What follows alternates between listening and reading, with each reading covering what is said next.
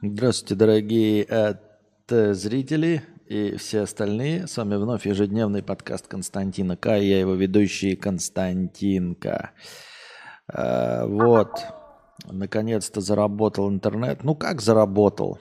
Он заработал, потому что, потому что я облазил все вокруг и э, часть репитеров перезагружал вручную, а часть э, репитеров перезапустил э, из веб-интерфейса.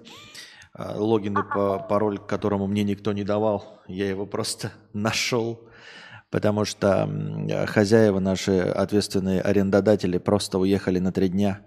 Я у них попытался узнать э, пароли и все остальное. Они сказали, они не знают, мы не в курсе дела, но направили меня к роутеру возле роутера я понял, что не может, чтобы логин и пароль не работал. Должны быть какие-то репитеры. Нашел репитеры, нашел другие логины и пароли. Один репитер так выключил, включил, выключил. До второго не добрался, перезагрузил через веб, веб-интерфейс, и в итоге что-то с горем пополам у нас работает. Ну и роутер я, естественно, тоже перезагружал. Вот. Разочарование во всем. Фотоаппарат, который я купил, у него батарейка садится просто фантастическим образом. Я почитал, нашел инструкции. А, проблема существующая у старых фотоаппаратов, довольно нередкая. А, решать ее можно, но, понимаете, есть типа модельный ряд, у всех э, есть парочка инструкций в интернете, на весь интернет, а, который к другому фотоаппарату. Вот. И к этому другому фотоаппарату еще, говорят, надо осторожнее находиться, потому что вас может ебануть током, потому что там конденсатор, он э, накапливает электричество. И вот я не знаю, покупать мне набор отверток, чтобы разобрать фотоаппарат, чтобы попытаться отрезать э, один элемент, который, возможно, тратит батарейку. А альтернативного, этот фотоаппарат недорогой, но его никому не продашь, потому что он пленочный, потому что он без линз. А мне он нужен именно этот или этого модельного ряда, потому что я хочу использовать свои линзы, хорошие, старые, но хорошие линзы. И аккумулятор с зарядным устройством я к нему уже купил.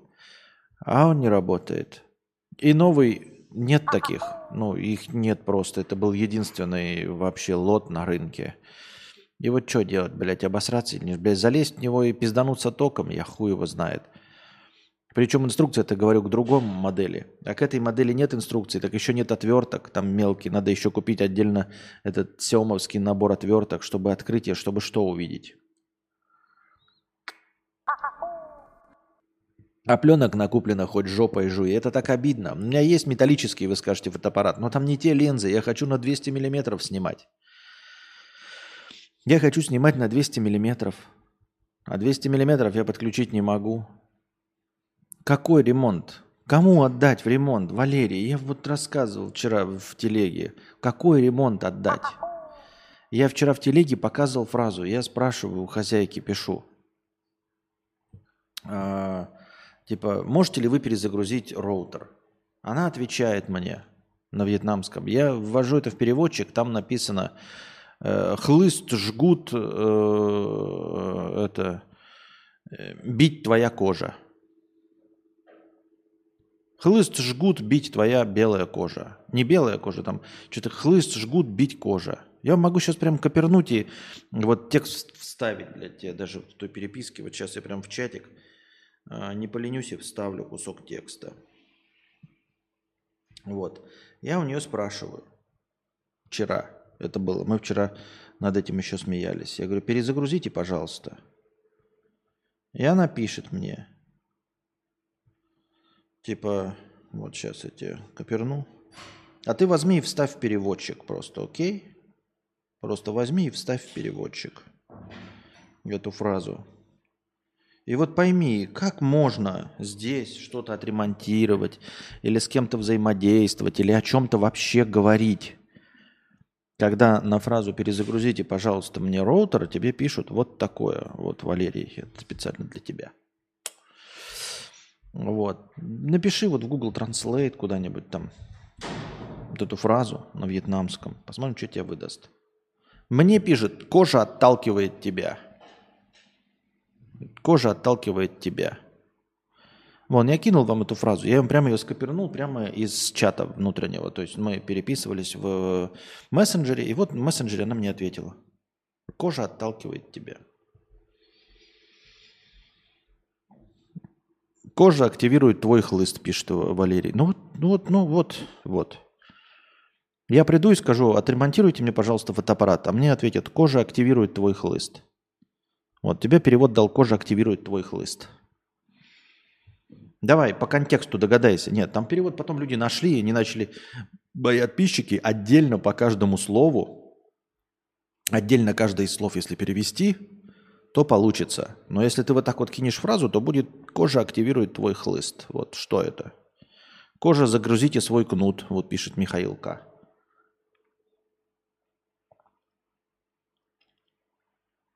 Заебись. И вот мы все, все эти все советы, обратиться к вьетнамцам, что-то им сказать. Кожаные сапоги хлещут тебя, получилось у Романа. Видите, у нас какие разные варианты получились. И все они осмысленные. На просьбу «перезагрузите, пожалуйста, роутер». Мне отвечают «кожа активирует твой хлыст» или «кожа загрузите свой кнут» или «кожаные сапоги хлещут тебя».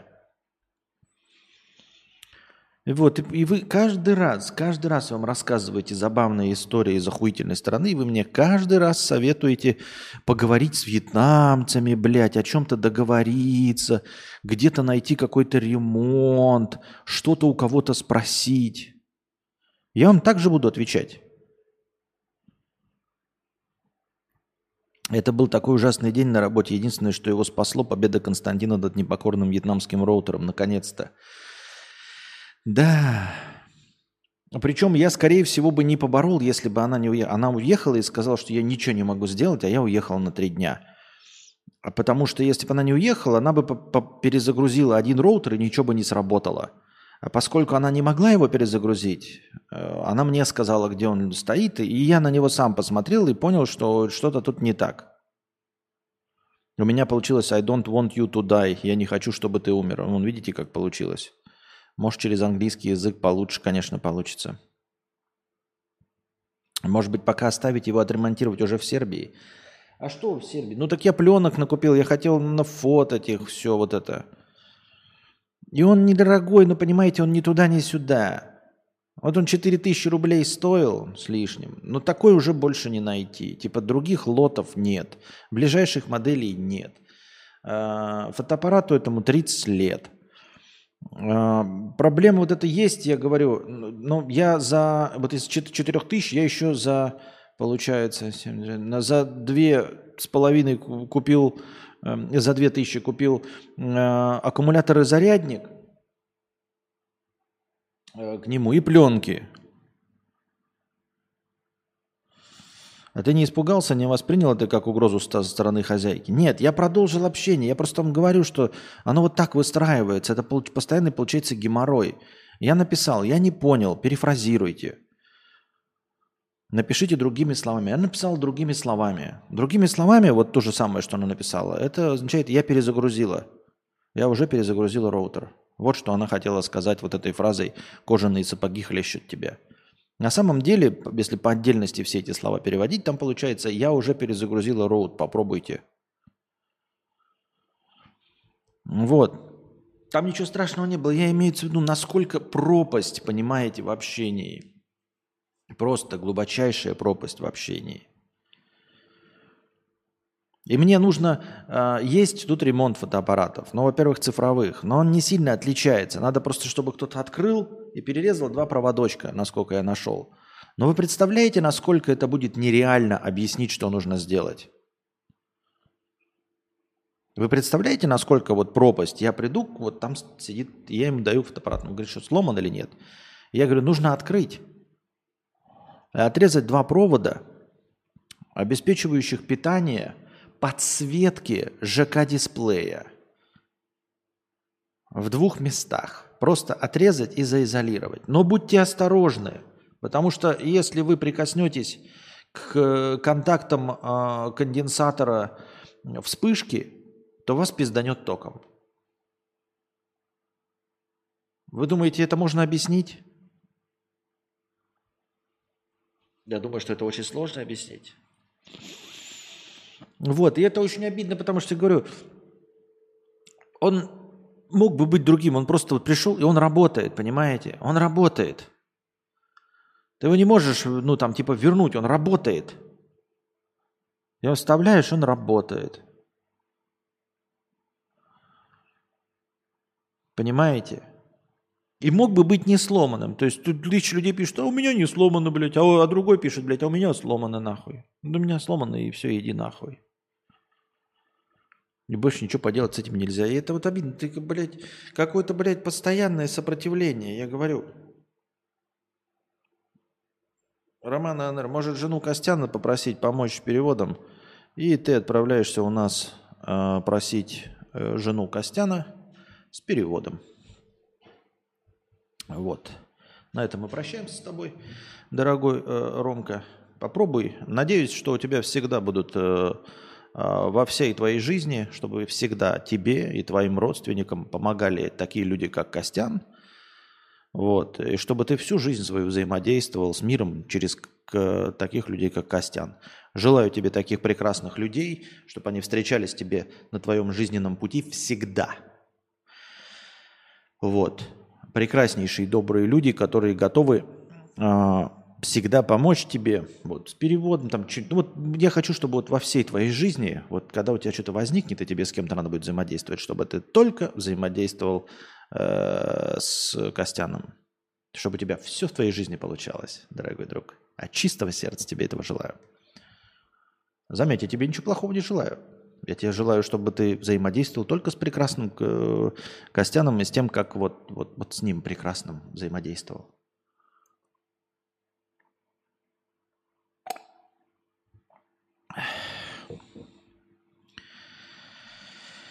Пам-пам-пам-пам-пам.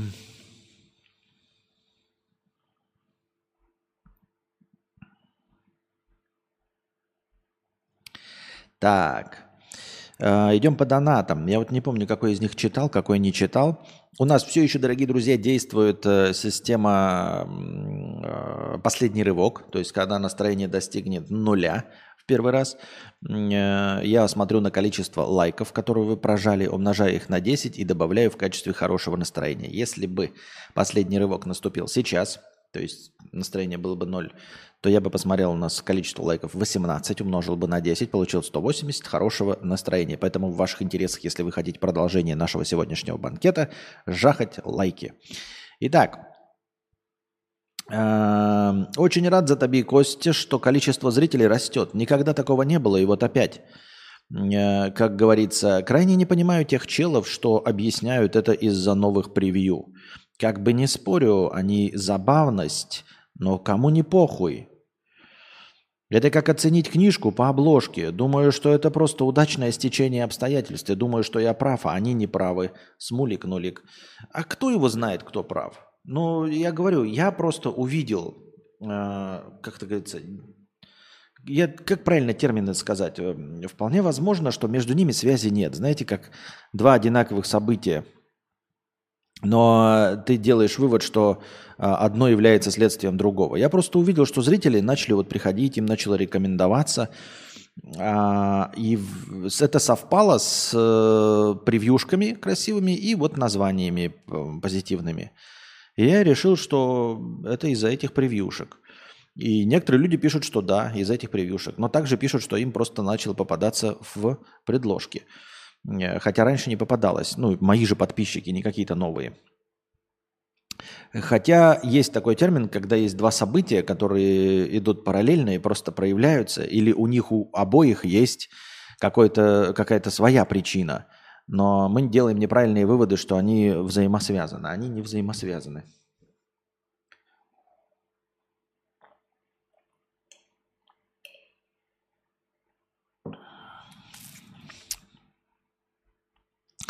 Так, алмаз в очко мне глаз. А, а очко, в очко мне глаз. Понятно. 300 рублей с покрытием комиссии. Простыня текста стримообразующие. Поиски. Привет, Костик и чатик. Нужно ваше мнение. Э, короче, хочу освоить новую профессию. Мастер по ремонту телефонов.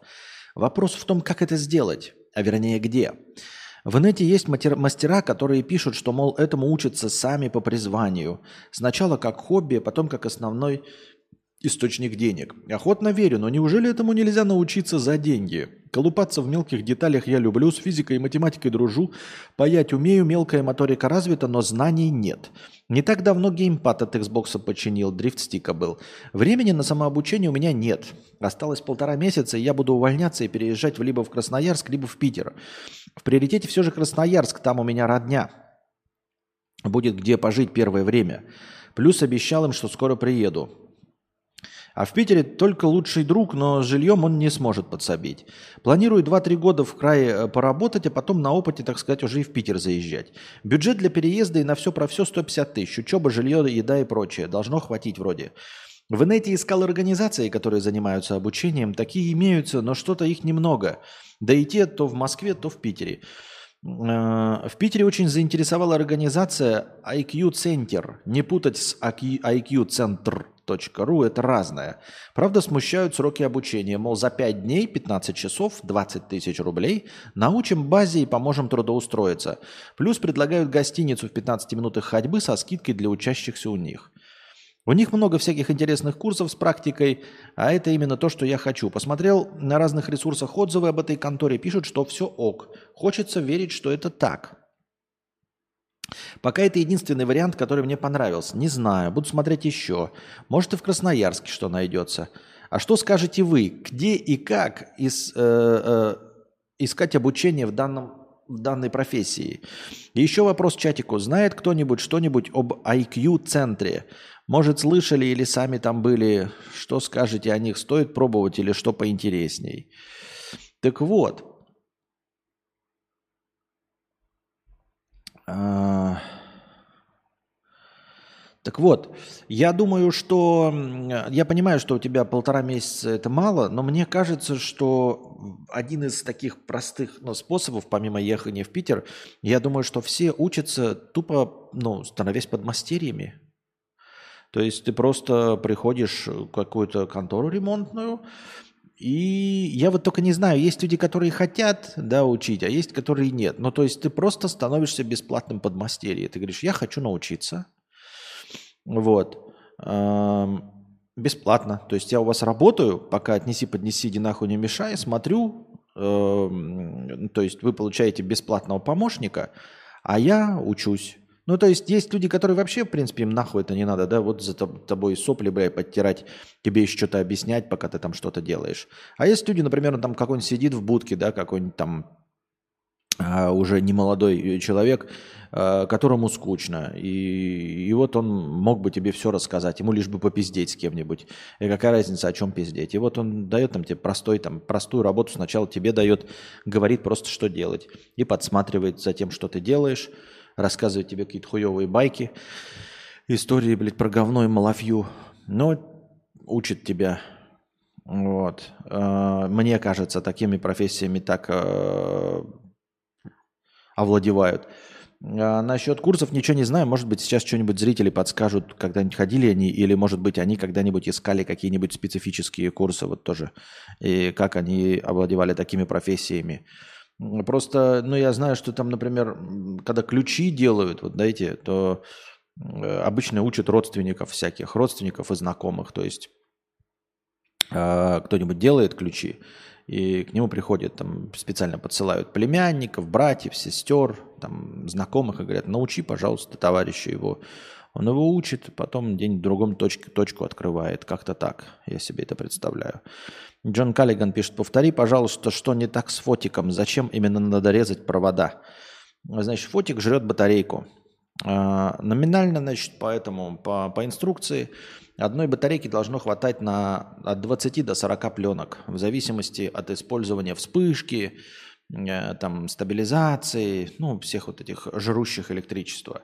У меня пленка жрется, ой, батарейка жрется за одну пленку или за один день. Все. За один день выключенного фотоаппарата. Выключенного фотоаппарата. То есть ты фоткаешь или не фоткаешь, он все равно за один день садится полностью. Причем э, скорость эм, пожирания батарейки постепенно увеличивается. Я подозреваю, что будет не хватать ни на одну пленку, ни на что. Я посмотрел в интернете а, похожие проблемы. Э, открытые треды есть, но их никто не закрывает.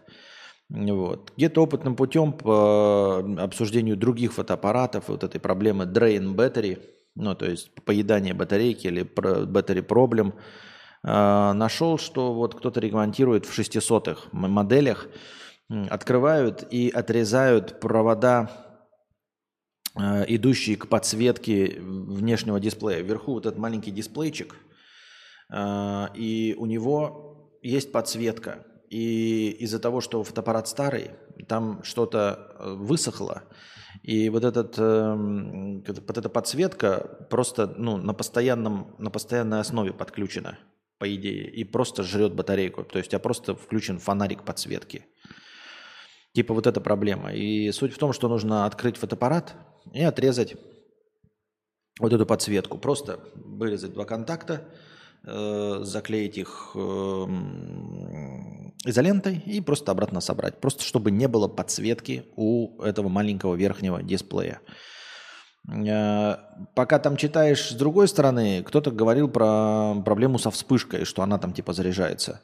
Но суть в том, что вспышка, тут тоже есть встроенная вспышка, и она заряжается. И вот там стоит конденсатор, который накапливает энергию, и там 300 вольт, и он может пиздануть тебя нахуй током. И поскольку инструкция есть для 600 а нету для iOS просто 5, то есть подозрение, что можно открыть и пальчиками, ну, то есть подсоединиться к контакту э, вспышки, и тебя пизданет током нахуй. То есть не факт, что внутри фотоаппарат Canon EOS 5 выглядит так же, как Canon EOS 600. Тем более, что снаружи они выглядят по-разному. Соответственно, и внутри, скорее всего, по-разному. Вот. И, как бы, ну и что? То есть ты даже с вытащенной батарейкой и пленкой тебя пизданет накопленное электричество во вспышке. Я не настолько, ну, у меня есть какие-то ножнички вот этом в но он сам-то весь металлический, правильно? А, инструкцию по разбору Canon EOS 5 я не нашел, это ведь интернет. Интернет э, самая могучая сила, но стоит вам, ребята, назвать что-нибудь одинаково с чем-нибудь, и все. Знаете, эм, чтобы вас никогда не нашли, вот есть такая фишка, надо типа прятать на самом видном месте. Помните, был, была такая байка, легенда и мифы о том, что вот от каких-то то ли от коммунистов, то ли от фашистов, в общем, деньги надо было спрятать э, в нищей квартире. И вместо того они там думали спрятать за э, там, за сливной бачок в туалете или спрятать в часах с кукушкой. А потом в итоге просто положили на стол и накрыли газетой, вот прямо на столе. И те все обыскали, а, но вот на самом видном месте это и не нашли. Прятать надо на самом видном месте. Так вот, скажу вам, дорогие друзья, ребята, это абсолютная правда. Если вы хотите э, спрятаться в интернете, если вы хотите, чтобы вас никогда не нашли, не надо там от, э, от паспортов избавляться, еще что-то там, да? Нет, вы возьмите себе имя Иван Петров, и все. И вас больше никто никогда не найдет. Потому что в потоке говна никто не сможет от, э, из сотен тысяч Иванов Петровых выделить именно вас.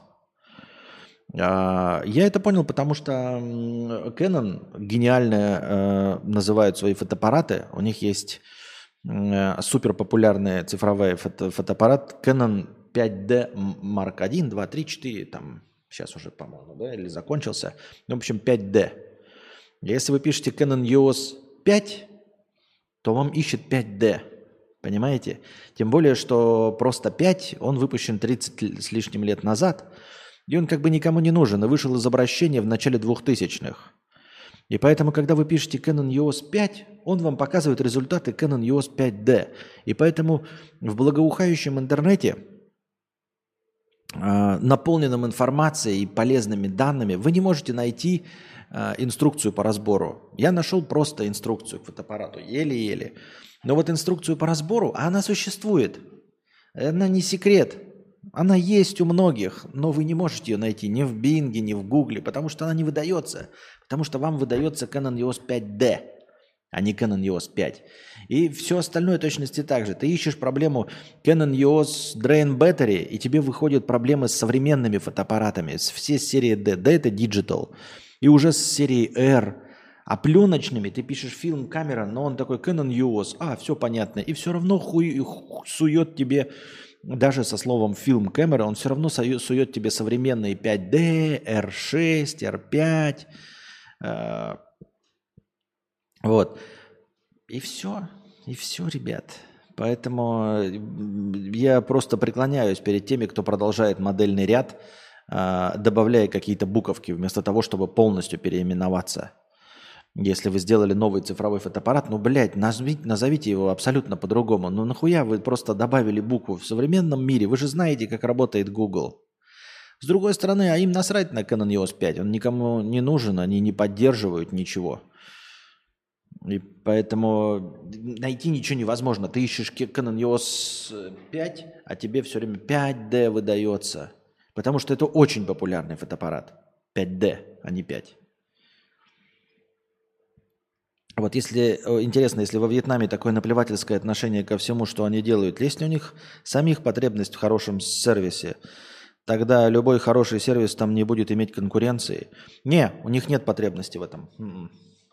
А, нет, это я тоже опытным путем выяснено, им это не нужно. Ну, то есть, как вот, понимаете, помните, я говорил, что типа кафетерии работают как, блядь, кто-то с шести, кто-то с четырех. Так они и знают, они, никто и не ищет, что что-то будет открыто в 2 часа дня или в 12, понимаете? Это никому и не нужно. Нужно искать по американским названиям. Да, я знаю, это американское название А2, это я понял, но это тоже не помогает нихуя если честно. Ну, попробуй. Можно попробовать. Он, по-моему, А2 называется, что ли. Canon EOS A2, американская торговая марка. Ой. Да, но я про это и сказал, что он А2 называется. Вот. Нужен э, сервис-мануал. Не просто мануал, а сервис-мануал. Ну и опять-таки, что нужен? Вот и что? Я найду сервис-мануал. И там будет написано, как не пиздануться током. Или что?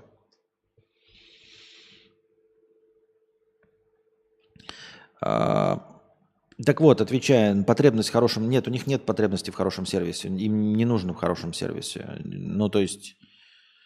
Ты типа видишь, что что-то могло быть лучше, просто, ну, типа, не прикладывая усилий. Просто не прикладывая усилий. Ну, как я уже говорил, э, английский язык, например, да? Ну, типа, чтобы официанты просто знали, цифры да, нет.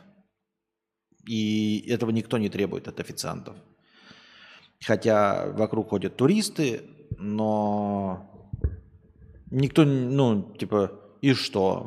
А что, к нам не, не зайдут, и все равно зайдут. И мы все равно тоже зайдем. А жрать-то надо. Понимаешь? То есть вообще никаких усилий абсолютно не предлагается. И от них не требуется, не требуется, поэтому, поэтому и не прилагается.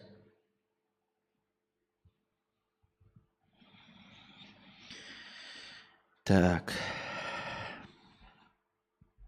Рустем 50 рублей с покрытием комиссии. Сейчас смотрю, э, простыня смерти не существует. Ты разыгрывал там сценку и отыгрывал ебалом. А ты не пробовал в актеры пойти? У тебя же реально живое лицо, и ты можешь прям показать эмоции. Вау в актеры, а еще я могу пойти в радиоведущие и в журналисты, и в ресторанные критики, в художники тоже могу пойти, и в музыканты. Только там, как и везде, я нахуй не нужен. Зачем нужен я с каким-то своим отыгрыванием ебалом на уровне блогера, когда есть профессиональные актеры – этот Петров, Кристина Асмус, Муцинеце. Я плохой физик, но если разбирать в резиновых перчатках или тому подобное, смотрю подстава- с отставанием в развитии. Это получается, понимаешь, Джон, купить э, резиновые перчатки, а потом купить еще набор вот этого э, отверток э, Xiaomi – мелких, чтобы открыть. И это будет двойная цена фотоаппарата. А потом открыть, и окажется, что это не сработает. Ну, не сработает. Когда я был последний раз тут, кадавр был в деревне, я многое пропустил. Нет, я все еще в деревне.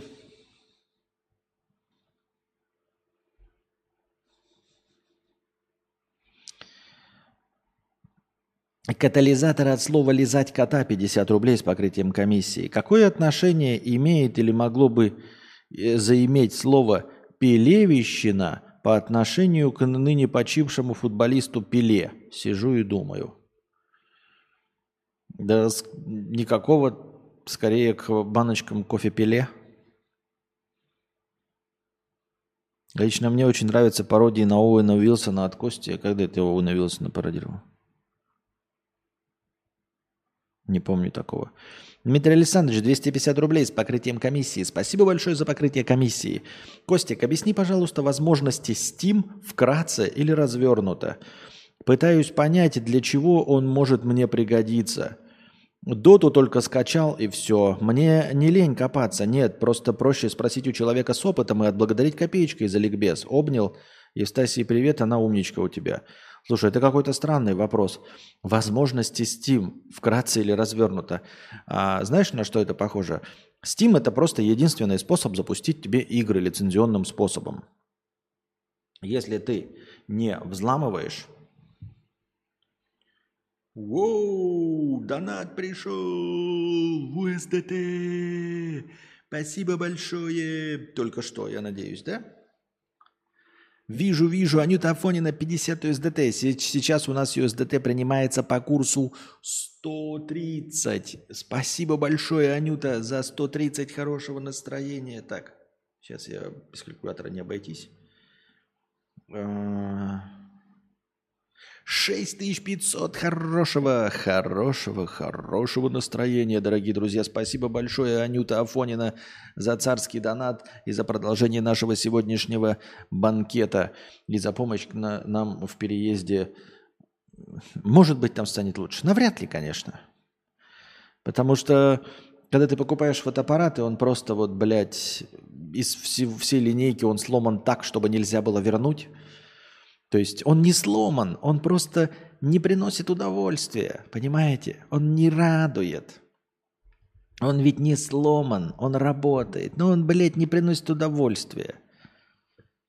Вот и так оно все. Интернет вот, блядь, работает, но надо его обязательно, блядь, преодолеть. Обязательно 6 часов нужно общаться с кем-то. Обязательно нужно перемалывать, переламывать себя, чтобы запустить этот ебучий интернет, который, блядь, в итоге работает. Вот. Да, расскажите мне про возможное... Про... Что? Да. Расскажите мне про возможности, вот пимпочки для кроксов ты покупаешь, а тебе они приходят, ну, блядь, они же могли вот прийти просто вот пимпочки для кроксов, они приходят в разобранном состоянии, блядь, просто куски пластмассы и клей отдельно. Тебе просто приходит аппликация. И уже нет такого кайфа, понимаешь? Это ты покупаешь как будто, блядь, кроссовки, тебе приходят кроссовки, и вот Nike нужно самому пришить. Да, ну, блядь, ну что за хуйня? И вот так во всем.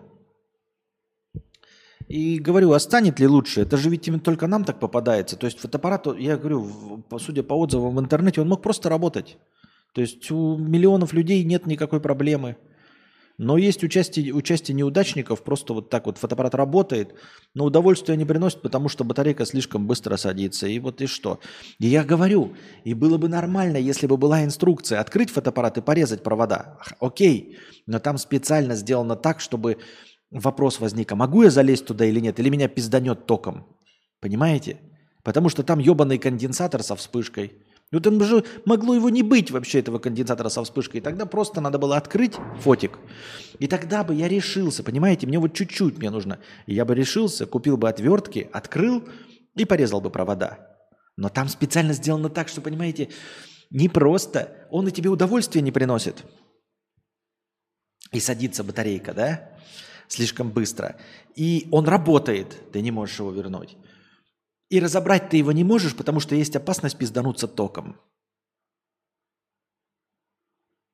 Так вот, отвечая на вопрос про возможности Steam. Возможности Steam это, это э, все равно, что спрашивать, типа, Константин, расскажи мне про двери. Что вот двери, они что могут, что не могут? Я, я что-то вот не знаю, никогда не пользовался. Расскажи преимущества дверей и недостатки дверей. Такой, блядь. Ну, у двери одна задача, блядь, открываться, ну, закрываться и открываться, и все. Дверь может открываться, а может закрываться и быть закрытой. Как бы вот и все, что может быть у двери. И Steam – это лончер, лаунчер. Это программа, через которую ты покупаешь, закачиваешь и запускаешь игры. В ней нет никаких преимуществ. Нет никаких преимуществ. Ты ну, не хочешь, не пользуйся. Ну, типа, вот как кто-то привел пример. Расскажи-ка мне э, э, плюсы и минусы пользования пятерочкой. Ну, не пользуйся пятерочкой. Ходи в другие магазины, как дурак. Э, пятерочка просто везде распространена. Ты просто приходишь и покупаешь в супермаркете. Остальных будешь искать, ходить, э, продавщицы показывать на товары. Но преимущество ли это пятерочки? Нет. Необходимо ли тебе ей пользоваться? Да не пользуйся, кто тебе. Также Steam, понимаешь, Steam самая распространенная площадка. Все игры, ну, максимальное количество игр, которые присутствуют, они присутствуют в Steam. Ты можешь ей не пользоваться, ну просто не будешь покупать и не будешь запускать игры, вот и все. А преимуществ никаких нет. Это просто магазин, и все.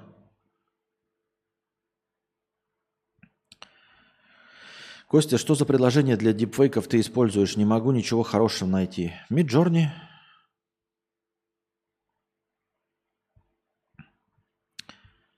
Это случайно не от него мануал, пишет Степан. Где, что, про что? Не понимаю. Спасибо. Спасибо, дорогой. А что, нельзя разрядить кондер в вспышку? А как? Ты мне скажи. Так вот нет ни инструкции, ничего, понимаешь? Я ничего не знаю. С другой стороны, там вообще, возможно, ты его и не коснешься никогда. Но я не знаю, что внутри, потому что инструкцию невозможно найти с выключенным АКБ. А как ты... Нет, но он там просто накапливает. Как ты ее можешь? Ну, коротнуть, наверное, можно. Я не хочу. Если с выключенным АКБ, он просто не, он никак он разрядится, он же не вспыхнет, он же ничего не делает с выключенным АКБ.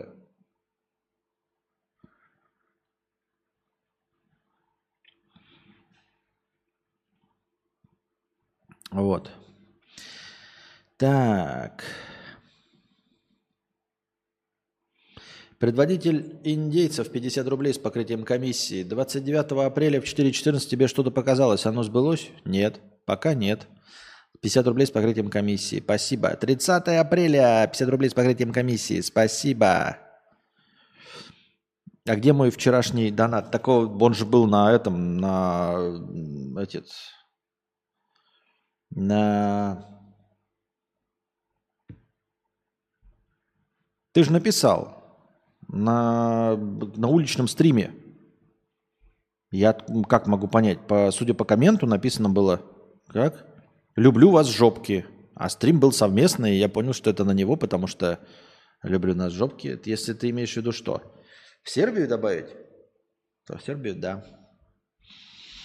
А в счетчик это я потому что воспринял это как э, донат в, во время стрима. Он же был во время стрима.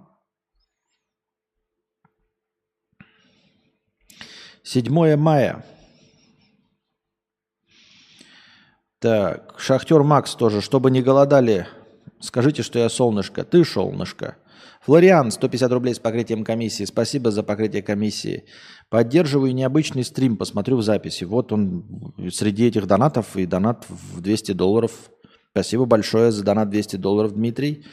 Э, вот, но он, я как понял, что он донат именно во время э, уличного стрима был. Офисный предводитель.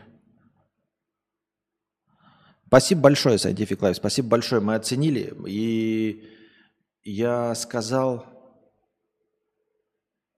Я же это в стриме даже, по-моему, сказал. Да, в самом стриме сказал. Мы потом пришли, и я увидел донат этот. И я сказал спасибо в самом стриме в конце. И еще Настя крикнул спасибо. Спасибо большое за 200 долларов в стриме.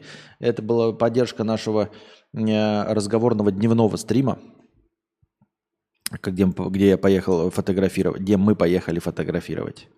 Вот, спасибо большое еще раз, Scientific Life. Сергей К. 250 рублей с покрытием комиссии. Спасибо. Офисный клерк 300 рублей. Простыня текста. Как стать похуистом?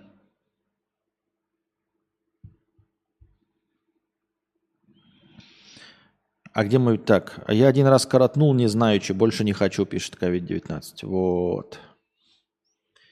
Вот. Как стать похуистом?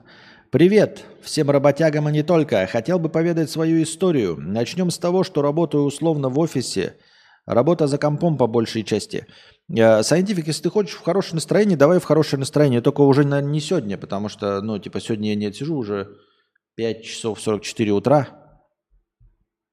Если, конечно, количество зрителей дойдет до 250, тогда я сегодня добавлю. А так, я, если хочешь, добавлю его э, в хорошее настроение в завтра, в завтрашнем стриме, если хочешь. Вот. А, ну, либо если у нас дойдет до настроения, если будет куча зрителей опять. Просто так я не чувствую сил, что я готов отсидеть все это настроение за раз за сегодня. Я говорю, я воспринял, что это будет этот, что это был во время, ну потому что во время разговорного и пришел во время уличного. Спасибо. Так, как стать похуистом? Привет всем работягам и не только. Хотел бы поведать свою историю. Начнем с того, что работаю условно в офисе. Работа за компом по большей части составление всяких отчетов, организация работы людей, которые занимаются физической работой. Так вот, стал замечать, что все больше и больше работаю, казалось бы, Коллеги не поменялись, должность осталась прежней, но то ли летний период и нежелание ни у кого работать, то ли вообще похуизм. Но я заметил, что даже мой босс, который ранее был идеалом для подражания, всегда работал, не проебывался и относился ко всему серьезно, стал забивать на работу и все больше говорить «да, похер». И казалось бы, живи и радуйся, если всем пофиг, то и тебе пофиг, но я так не могу. Можете смеяться, можете называть нехорошим человеком, но мне платят хорошие деньги, всегда вовремя. Работаю в одной из ключевых компаний России. Да и работа мне нравится. И казалось бы, ну нет проблем работы, если ты такой человек. Однако проблема заключается в том, что я стал не успевать делать работу, э, и из-за этого дико нервничаю, испытываю стресс. Не со своей работой я справляюсь, но видя мою любовь к работе, коллеги, да и босс в том числе, стали скидывать на меня все, что можно и нельзя, и я стал не успевать, из-за чего стал нервничать. И из доброго, как я считаю, человека превратился в какого-то идеалиста, перестал ходить на завтрак, обед, перестал пользоваться телефоном в личных целях на работе, а только по деловой переписке. Не сказать, что я до этого много сидел в телефоне на работе, но мог позволить себе в обед не работать, а посидеть, прочитать ленту в контаче. Стал срываться на коллегах, Раньше мне было абсолютно пофиг, сидят они в телефонах весь день, проебываются, мне было без разницы.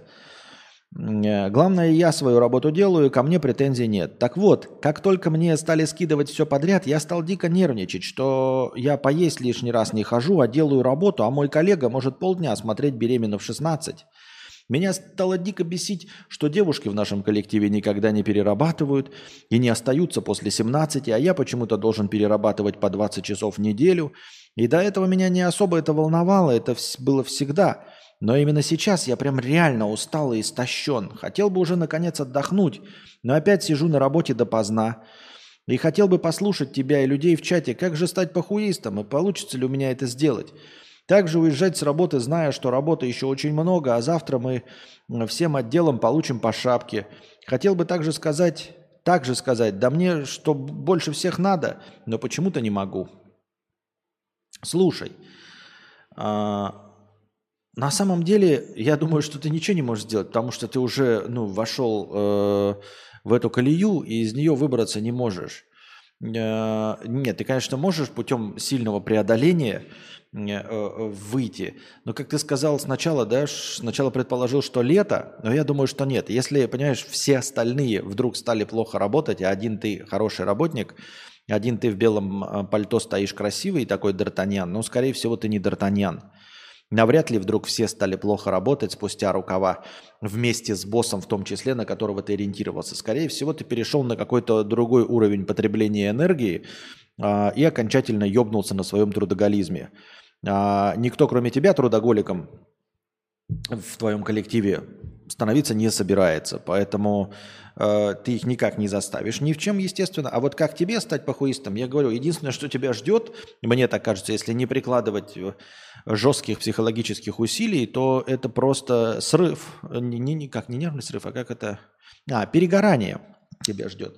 Тебя ждет перегорание, если ты не научишься э, так же, как они, относиться к э, работе с легкостью, то тебя ждет э, просто невозможность работать дальше. То есть в один прекрасный момент ты просто уволишься.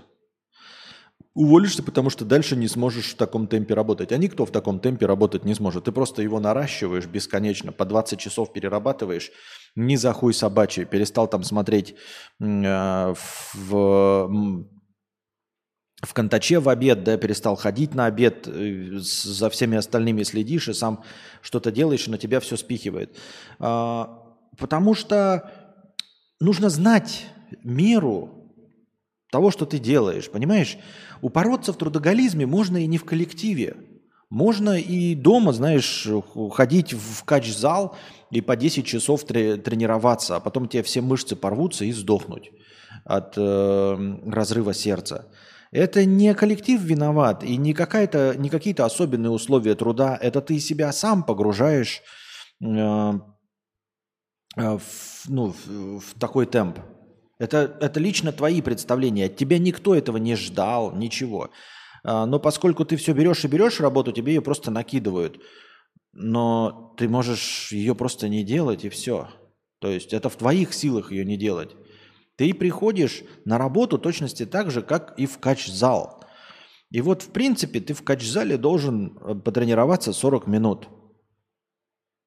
Ты можешь остаться и дальше тренироваться, но от тебя никто этого не требует, никто ничего от тебя не ждет.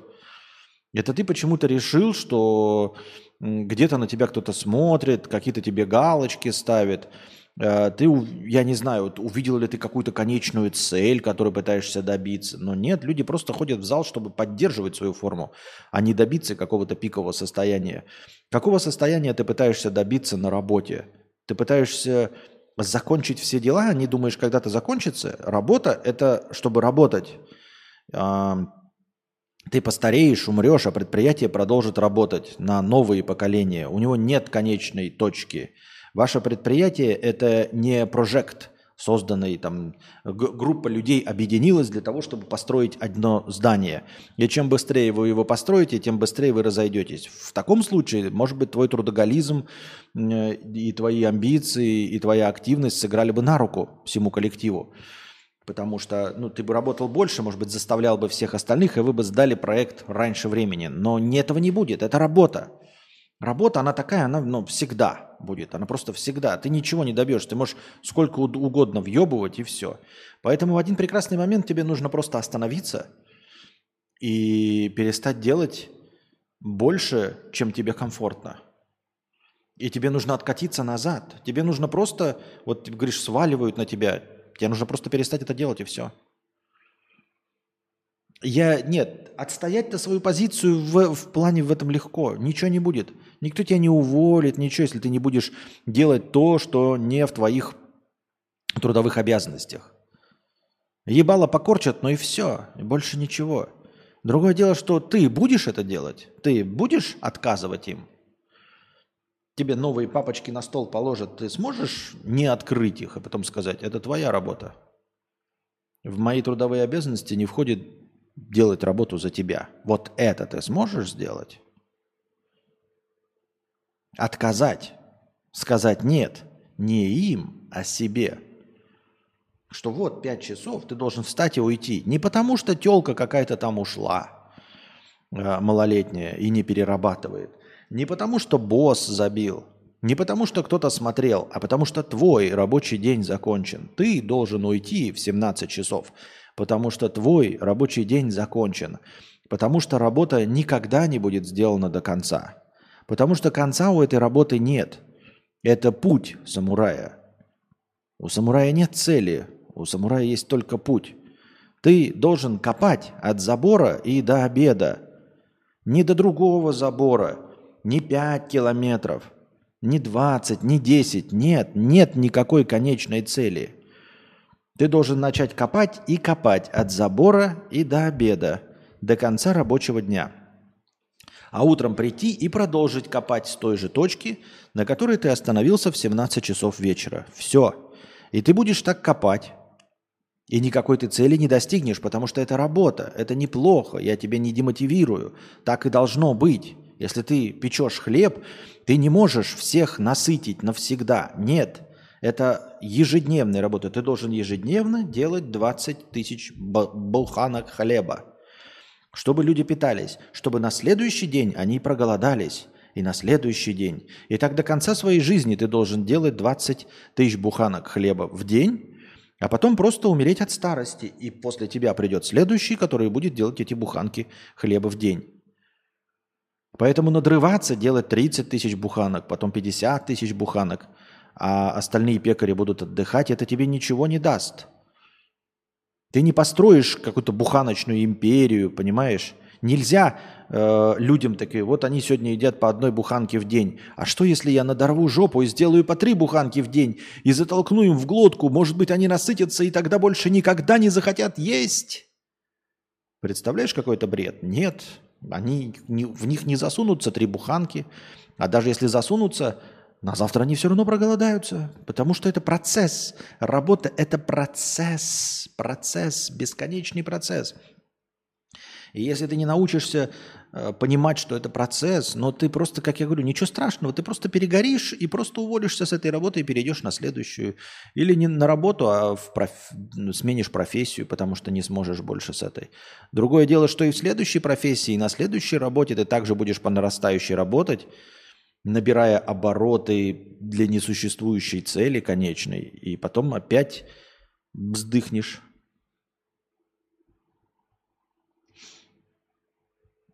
Может, человек страдает синдромом отличника или избегает себя реальности, или любит свою работу, но в таком случае не жаловался бы. Да, если, ну, типа, любишь свою работу, то как бы, ну, вот как я говорю, знаете, там какой-нибудь художник у себя в студии малюет картины, да, он не жалуется, что он там 12 часов промалевал, потому что, ну, он, и у него нет никаких коллег, он ни на кого другого не смотрит, что кто-то меньше работает, ему нравится просто рисовать.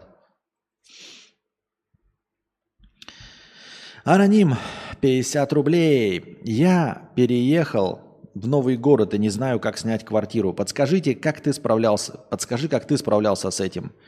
Как жить и как быть?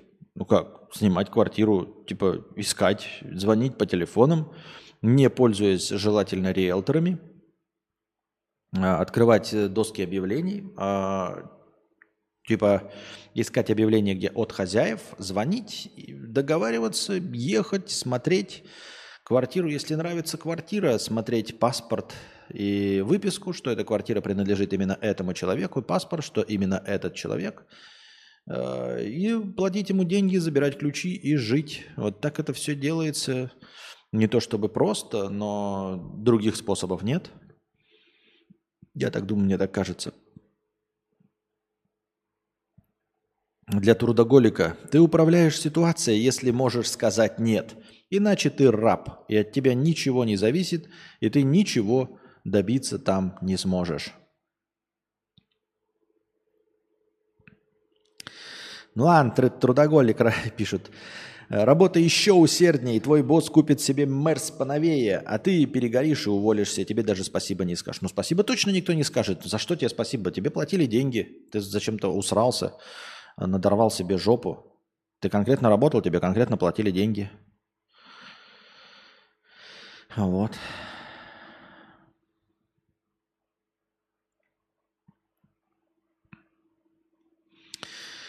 Лично я считаю, что настраивать стрим Кости должны другие люди. Его работа это говорить. Да, я тоже так считаю. Но толку-то? Я считаю, что и фотоаппарат просто должен работать.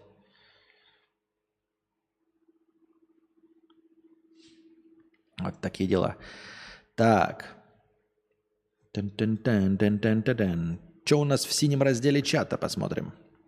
А потом перейдем к новостям, которых у нас за несколько дней отсутствующего интернета, надеюсь, накопилось изрядное количество. Так.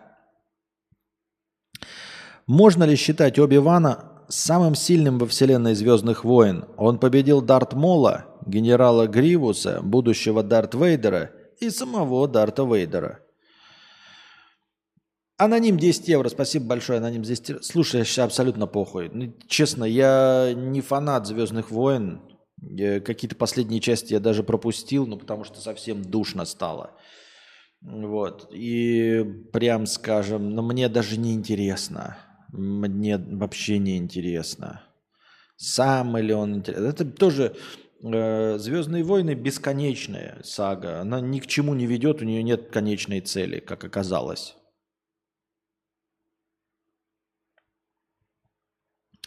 Это я одевал хоть раз смешную шапку в магазине, чтобы рассмешить свою женщину? Да. У тебя родители постарше, у них есть проблемы с телефонами и компьютерами. Не страшно, что однажды им позвонят мошенники? А, во-первых, им звонят мошенники, да, но они на, как это, натренированы, во-первых что в любой непонятной ситуации, прежде чем что-нибудь совершить, нужно позвонить родственникам. Мне или моим сиблингам. А, это раз. А, во-вторых, с компьютерами они не взаимодействуют, и с телефонами взаимодействуют э, по олдскулу, то есть э, только звонят и получают смс -ки. А они не смогут ничего сделать с телефоном. Ну, во-первых, не смогут, а во-вторых, я знаю, они мне звонили и спрашивали, когда звонили мошенники – они в этом плане подкованы. И они мне даже не звонили парочку раз, мне просто потом рассказывали. Они же, типа, звонили мошенники от твоего имени, сказали, что ты попал в аварию. А, звонит и говорит, что это типа ты, что ты попал в аварию, что нужно деньги. Я говорю, сейчас, а бегу, спотыкаюсь. Я говорю, а что мне не позвонил? Говорит, я что, не знаю, что тебе так не говорил там или что-то остальное. Вот, а я говорю, а если бы голос был похож? Она говорит, ну, я бы не с незнакомого номера все равно не взяла, я бы тебе перезвонила. Да и все. Так что подковывать надо, подковывать. А, пытаюсь учить программе... А, пытаюсь учить программирование, видимо, чтобы зарабатывать 300 тысяч в секунду. На каждом шагу проблемы. Установка библиотек, выбор редактора кода, хранение написанных программ. В инете тупые инструкции, спросить не у кого. Ну вот видите, Михаил К. пишет, если уж про программирование тупорылому не у кого спросить в интернете, э, в, в сгустке программистов, да, в, в это, как правильно такой термин-то подобрать какой-нибудь, в месте обиталища всех программистов, если человек не может найти, что уж тут говорить о фотоаппарате 33-летней давности, об инструкции к фотоаппарату, который называется почти ровно так же, как суперпопулярная современная модель. Ну, о чем тут речь? Константин, а тебя особенно не раздражают люди, которые громко разговаривают? И считается ли это дурным тоном в каком-нибудь автобусе разговаривать так, чтобы все слышали тебя? А, раздражает ли меня, что люди громко разговаривают? Раздражает. Разговариваю ли я сам громко? Разговариваю. А, считается ли это дурным тоном? Да мне поебать. Понимаешь? Дурным тоном считается и людей убивать. Ну, люди друг друга спокойно убивают. Поэтому я ебал в рот а, какие-то мелочи.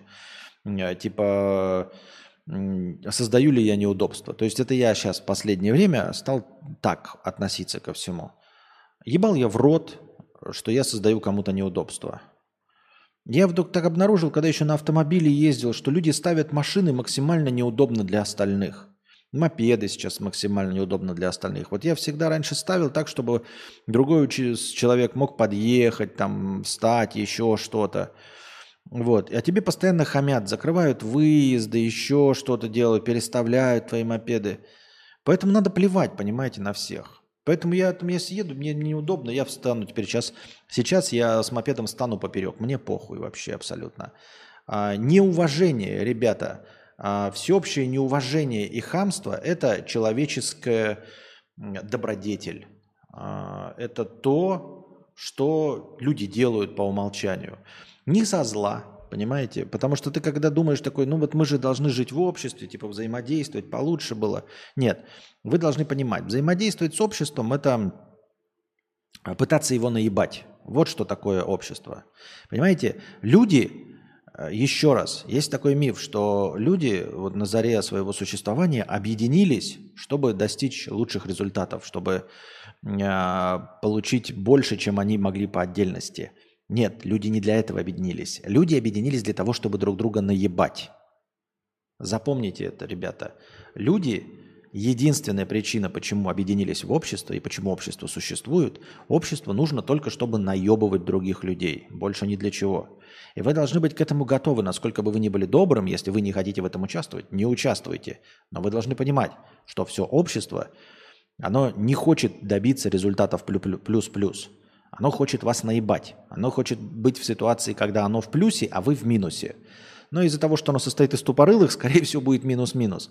Тем не менее, каждый, кто вам встречается, хочет быть вместе с вами бандитом. То есть он хочет получить плюс, а чтобы вы получили минус. Вот. А, поэтому в целом о, ну, жизнь в обществе, взаимодействие – это такая бесконечная, ну не то чтобы борьба, если бесконечная борьба, это будет стресс, то надо к этому так не относиться. Но нужно понимать, что нет никаких людей, э, которые придерживаются каких-то правил, чтобы всем было хорошо. Понимаете? То есть вот вы заезжаете на стоянку и думаете, поставить мне автомобиль или там мопед э, как-нибудь удобно, чтобы другие люди... Вы должны понимать, что никто на этой стоянке, кто стоит сейчас, что едет вместе с вами или кто будет после вас, не руководствуется э, соображениями удобства для остальных. Еще раз, вы можете сколько угодно стараться, но для того, чтобы э, вам не было обидно, чтобы вы не задавались постоянно вопросами, чтобы вы не жили вот в этом э, стрессе противоречия, я просто напоминаю вам, что никто другой, кроме вас, а я, может быть, вам сейчас сообщаю это зря, потому что вы меня и не слушаете, и не говорите, вы такие, а что он говорит, блядь, мы же как бы и так это знаем. Поэтому я не знаю, зачем я это констатирую. Вы, наверное, и так это знаете. Это я просто сейчас так делюсь своим, потому что я вот как э, э, мамкин максималист, да, думал, что вот типа общество это для достижения общих целей, там еще что-то, что по умолчанию люди хотят, чтобы всем остальным тоже так же было удобно, как и им. Нет, по умолчанию этого нет. Вот о чем речь. Нет по умолчанию этого. Короче, в гугле вбить сервис-мануал Canon EOS 5.5D на четвертом сайте, можно его купить в PDF. Я не хочу покупать PDF. 5.5D – это разные фотоаппараты.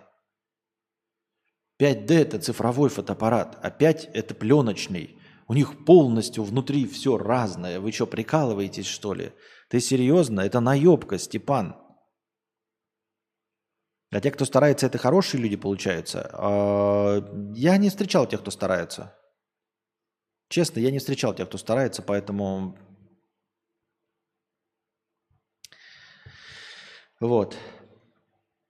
В Германии, говорит, дела обстоят точности да наоборот в этом плане. Не знаю, не был в Германии. Я был э, только в постсоветском пространстве и во Вьетнаме. Вот. А везде, где я был, было так. Я сначала думал, что это постсоветское пространство, а теперь такой, нет, не постсоветское пространство. Нет. Пока мой жизненный опыт говорит мне, что так везде. Вот. Поэтому, а на какой вопрос-то я отвечал? Что-то я уже запутался. На какой вопрос? А, ну и вот, в, э, громко разговаривают. Смотрите, поэтому, исходя из этого, э, вы можете разговаривать тихо, если вы говорите что-нибудь секретное, да, э, что может там могут злоумышленники воспользоваться. И вы говорите э, на языке людей вас окружающих. Ну, то есть в России говорить громко о том, где вы храните деньги, пин-коды и все остальное, лучше, конечно, не надо. Вот. Но если вы находитесь в России и обсуждаете, например, грязные труханы, говно или как заменить карбюратор, то милости просим, можете орать на весь автобус чисто похуй вообще. Опять-таки, да, адаптируйтесь. Если подходит какое-то мурло здоровенное, да, то нужно, конечно, снизить. Если подходит какая-то бабка, да, маленькая, и начинает ой, что вы там громко разговариваете, харкнули и все. Определяйте, сильнее вас оппонент или нет. Если оппонент вас сильнее, сжимаетесь. Если оппонент слабее, хамите. И все. И продолжайте дальше разговаривать на свои, свои интересные темы. А, не нужно создавать никому удобства. Запомните, никто не создает вам удобства. Никто ничего не делает, чтобы вам было удобно. Вот что вы должны прежде всего запомнить. Вот если бабке э, холодно в автобусе, она закроет окно? Закроет. Почему ты должен снижать уровень своего разговора? Разве вот тебе в автобусе будет жарко, вот тебе одному, а всем остальным будет холодно? Они разве, ну, типа, пойдут тебе навстречу и оставят открытым окошко? Нет. Правильно? Так почему ты должен думать о них?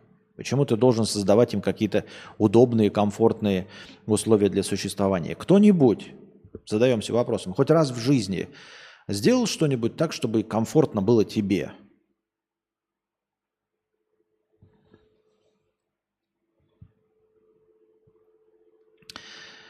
А, Степан, PDF, покупать PDF, серьезно? Ты почему продолжаешь настаивать? Откуда вот у вас берутся, блядь? Вот и советчики такие, да, тоже берутся. Ну, что за хуйня, блядь? Я говорю, фотоаппарат стоит 4 тысячи. Я уже купил к нему аккумулятор за 2 тысячи. Э, для того, чтобы мне разобрать, нужно будет купить еще отвертки. И мне, блядь, предлагают купить PDF еще, блядь, за деньги. Ну, ты нормальный, нет, блядь. И главное, что я же уже прямым текстом сказал, нет, не буду покупать. Нет, блядь, продолжают хуйню свою пороть. Вот.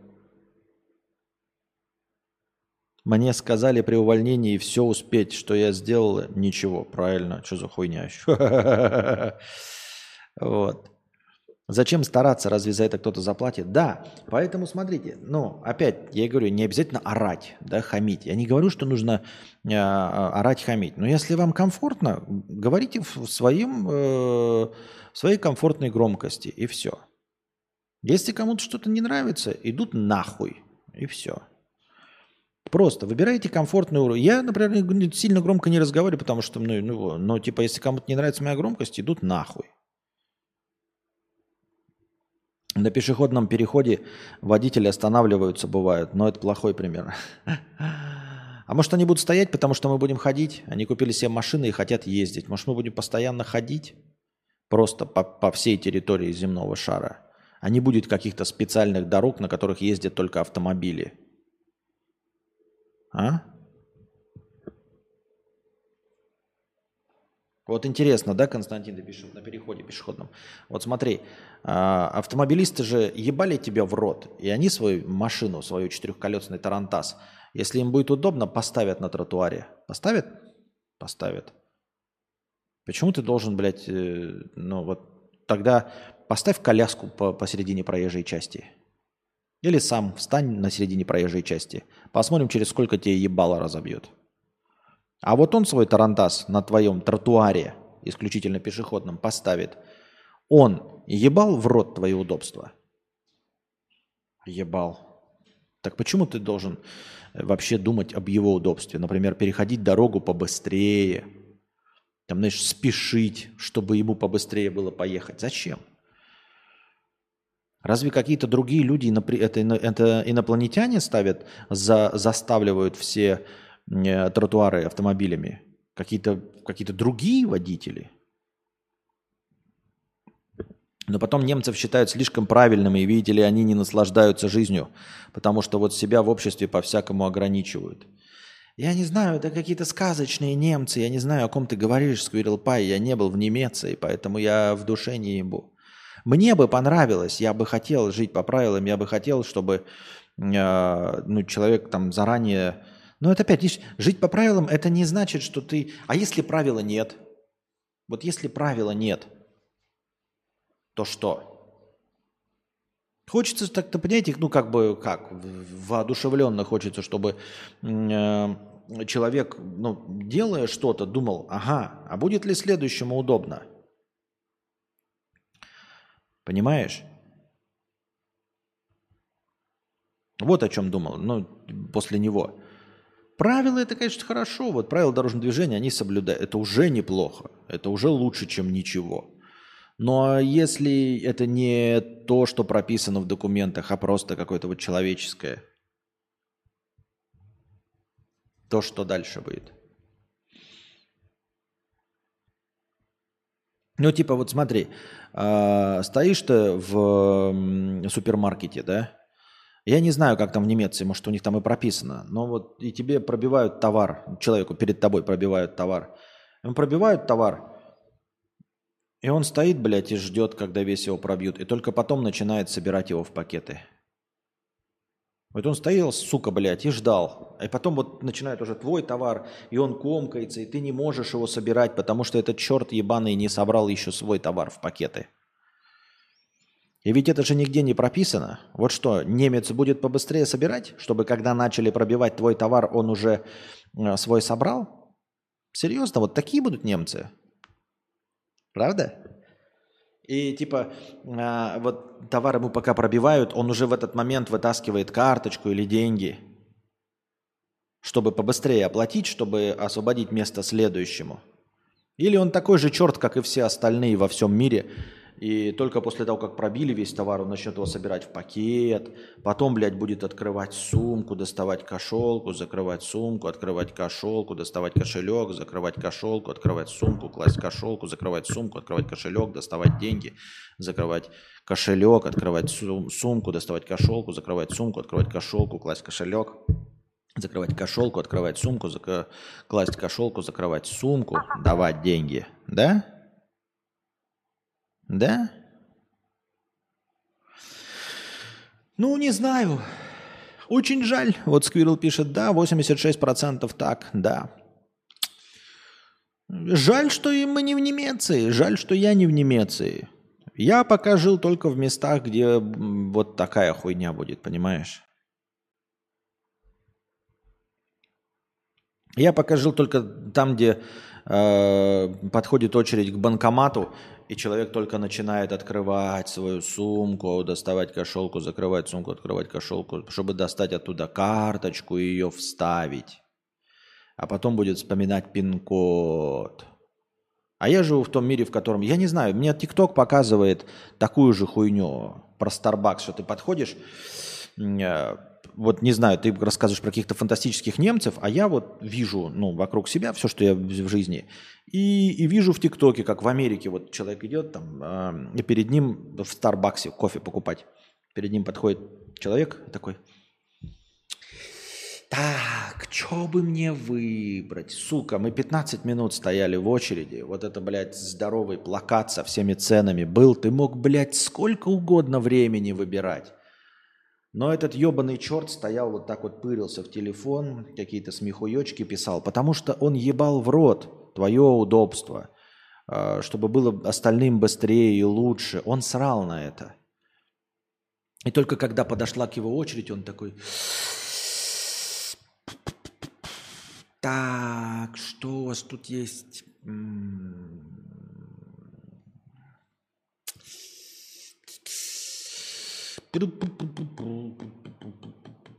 О, десерты.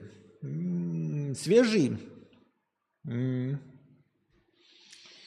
А вот этот десерт из чего? С лимоном. А вот этот с солью и карамелью. А вот этот шоколад. Не, никакой не буду. Я, надеюсь, я вообще есть не собирался. Так, кофе. Давайте фрапучино на кокосовом молоке. Подождите, мужчина, вы не видите, я заказываю пропучино на кокосовом молоке. Средний. Два сахара. Да. А нет, нет, нет, подождите, не, не, не, не, не, нет, давайте лучше, давайте лучше латте на нормальном, на обычном коровьем молоке, без сахара, да. А вы уже начали это делать? Нет еще? Нет, давайте отменим. Давайте, давайте... О, я чаи никогда не пробовал. Прикольно, прикольно. Или взять пирожные. Не-не-не. Ну давайте все-таки фрапучино на кокосовом молоке, два сахара, как я вначале и сказал. Да. Сколько с меня? 10 долларов.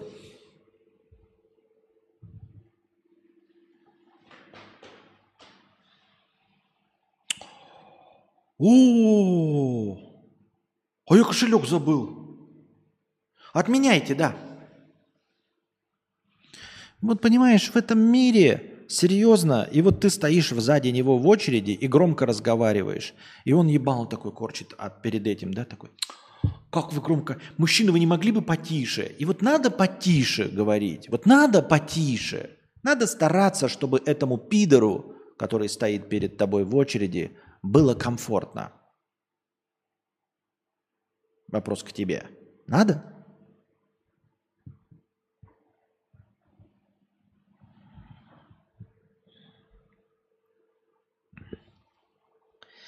Большие города. Так.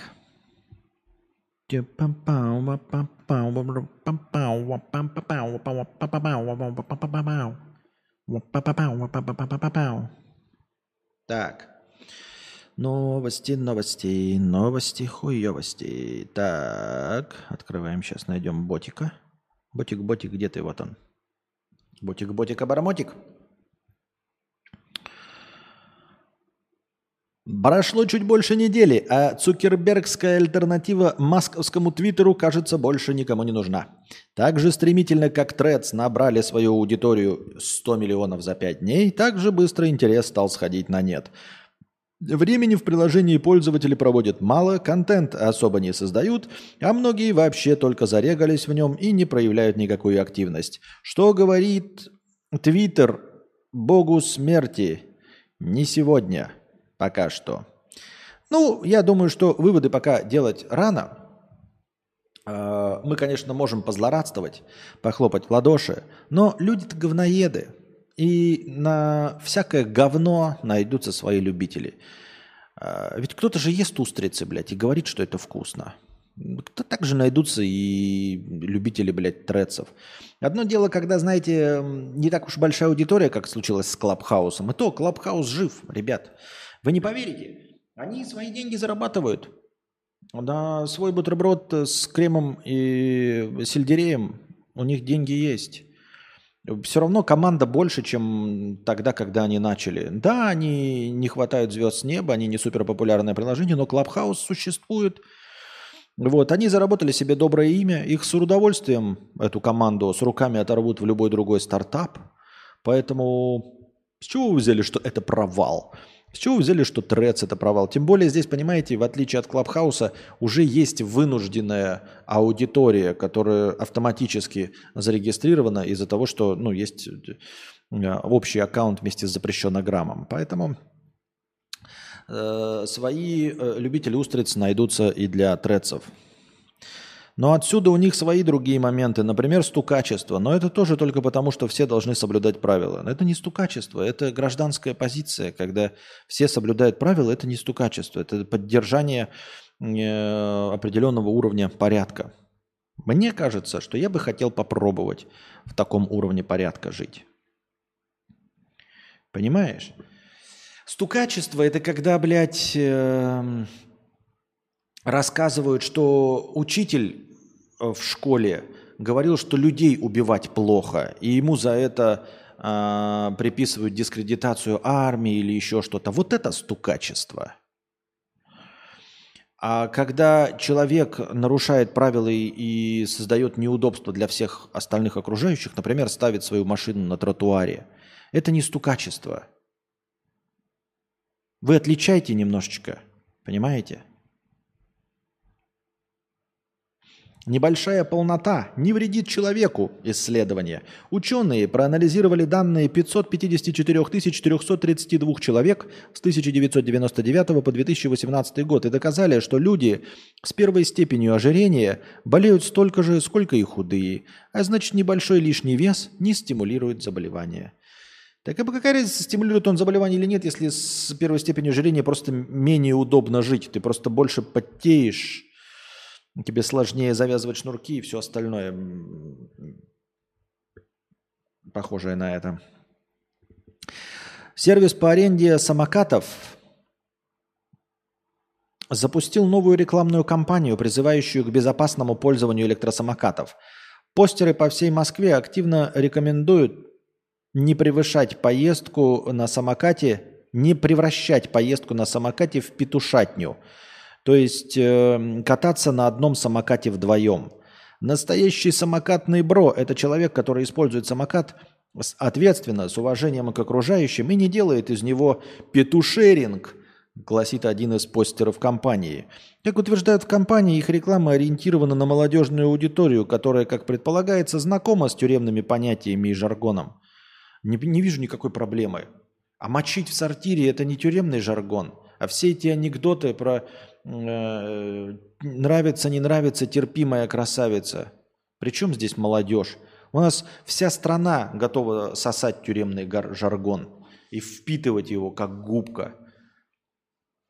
У меня э, люди первого уровня, президент разговаривает на таком языке нравится, не нравится, терпимая красавица или как там, да? Поэтому о чем речь идет?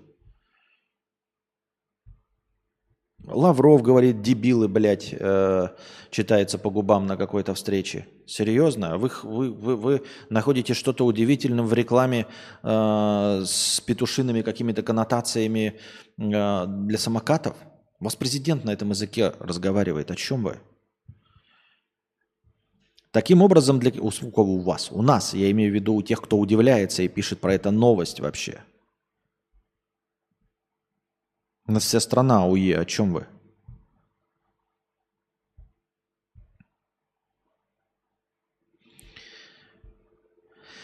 Джонсон и Джонсон заплатит 18 миллионов долларов заболевшему раком жителю Калифорнии из-за присыпки, пишет Рейтерс. У 24-летнего парня развился, развилась мезотелиома. Присыпкой он пользовался с детства. Сумма, которую выплатит компания, должна компенсировать ему моральный ущерб и расходы на лечение.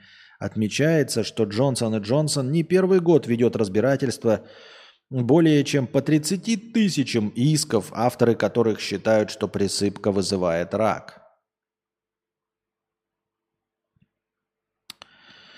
Э, присыпкой он пользовался с детства по сей момент, даже когда рак образовался. Слушай, ну нет, наверное, до образования рака. Ну, судятся и судятся, ебать. Ну, типа, это, это обычное явление. Какая-то часть из того, что раньше было нормой, сейчас выяснено, что наносит вред.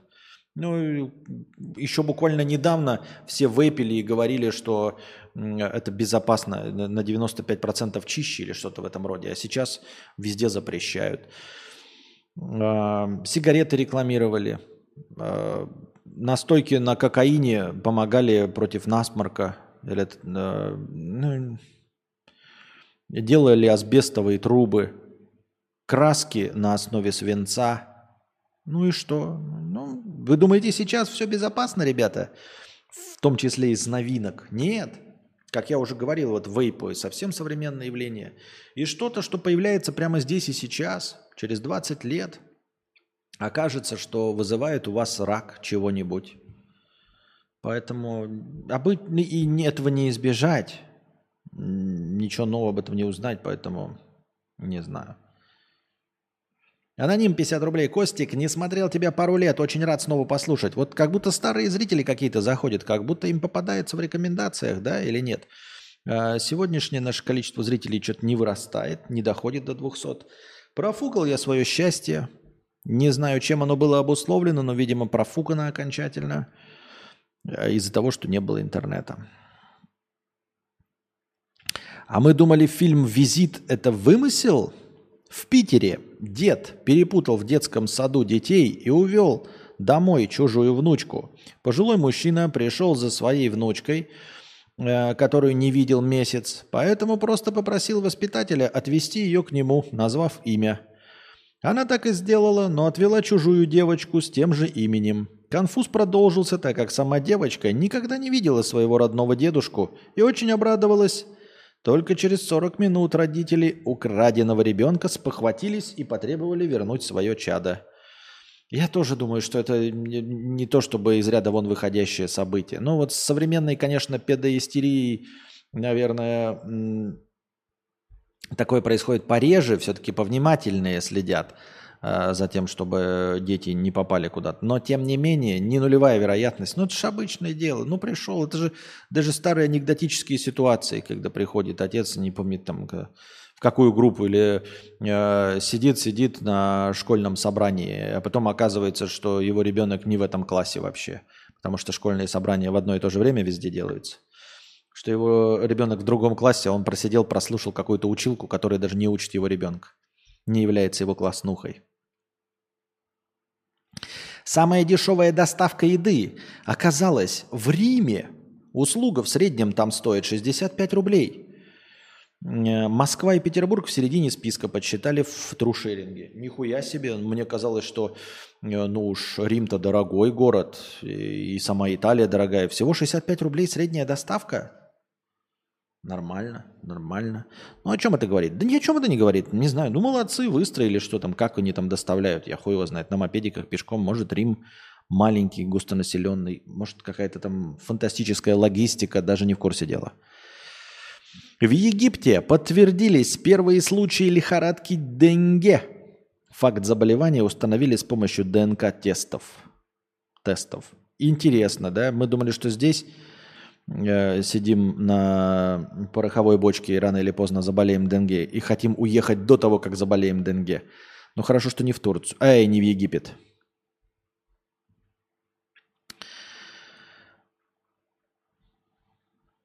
Одна и та же новость от двух разных повесточников. Так. Япония впервые за пять лет не возглавила рейтинг стран, паспорта которых открывают больше всего безвизовых, безвизовых направлений. А, Япония переместилась на третье место. На первом месте у нас Сингапур. 192 страны с безвизовым или каким-то облегченным способом прохождения границы. Э, следом идет загнивающий Запад. 49 место занял паспорт Российской Федерации, на 82-м паспорт гражданина Вьетнама. О, гражданин Вьетнама еще даже хуже, чем у нас паспорт. Э, ну, не хуже, а слабее, слабее. Вот. Э, Россия заняла 49 место. Ну, из 192, это, по крайней мере, в первой половине – а под загнивающим Западом я там смотрел первое место Сингапур, Япония сместилась на третье, а на втором там типа Германия, еще кто-то, у них там по 190 стран. А, вот такие дела. Ну и что? Ну хорошо, типа и что? Ну давайте получим э, гражданство Германии. Вон Сквирл мне тут нарекламировал. С удовольствием бы получил гражданство Германии, э, подчинялся бы всем правилам и получил бы сильный паспорт. Но гражданам Германии я нахуй не всрался. Ни как гражданин, ни как человек, ни как вообще живое существо. Я так думаю, мне так кажется. Так. Но почему в нашем мире все так сложно? Ссылка на оригинальный твит. Ссылка на твит. Почему в нашем мире все так сложно? Там какая-то картинка или что это? На японском языке. Чё? Чё? What the fuck? Какой-то... Чего? Какой-то чувак нарисованный японский плывет на Sony PlayStation 5. Я не понял. Но спасибо. Но я не понял. Но спасибо. Так. Воу. В Японии, дорогие друзья, Это интересно. В Японии научились с помощью аниме привлекать новобранцев в армию. Как это работает? А у Японии что там, какая-то армия особенная? Что она делает, блядь, японская армия? Какой смахивает на пиздеж, блядь. Какая там в Японии армия? С каждым годом поток новобранцев практически во всех крупных западных армиях мира становится все меньше и меньше. С недостатком молодой крови уже столкнулись вооруженные силы США, Великобритании, Германии и Индии. Проблема недобора солдат и офицеров не обошла стороной и Японию, которая и так страдает от стремительно стареющего населения – но ситуация внутри сил самообороны могла бы быть еще хуже, если бы высшие армейские чины не додумались перезагрузить машину пропаганды, включив туда, пожалуй, самый мощный на данный момент национальный инструмент распространения японской культуры – аниме. Почему японские власти решили использовать анимационных героев для привлечения новобранцев в армию? Как к этому относится японская молодежь? И какие проблемы в силах самообороны Японии удалось решить с помощью аниме? Первые попытки использовать анимацию в военном агитпроп, агитпропе были предприняты японскими аниматорами во время Второй мировой. Японцы пытались перенять опыт США, чьи студии поставляли, поставили производство мультфильмов на поток и имели большой успех. Так, во время Второй мировой в 1943 году вышел первый в истории страны полнометражный анимационный фильм «Момотаро и его морские орлы», а два года спустя «Божественные моряки Момотаро». И что это? Интересно? Пропаганда фильм. А где кадры-то есть это Момотаро? Это кукольная анимация. Ну ладно. Японская молодежь с воодушевлением смотрела на то, как бесстрашные звери громят военную базу США в Перл-Харборе и освобождают Индонезию с Малайзией от рогатых пришельцев с символикой американских и британских солдат, готовясь в недалеком будущем самим стать в защиту государства. Однако после поражения в войне и принятия новой конституции Япония Японии, запрещающей войну как способ решения конфликтов, военная тема в анимации была табуирована обществом, которое всячески избегало любого намека на милитаризм. На памяти людей э, из памяти людей еще не ушли воспоминания о громадных людских потерях во время, со всех сторон и трагедии Хиросимы и Нагасаки.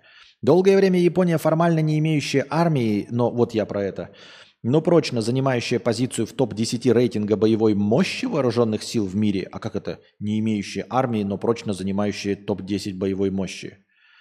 Это как это? Я не понял. А какая у них боевая мощь? Если она не имеет армию. Что за боевая мощь, блядь? Но к началу 2010-х такая потребность появилась.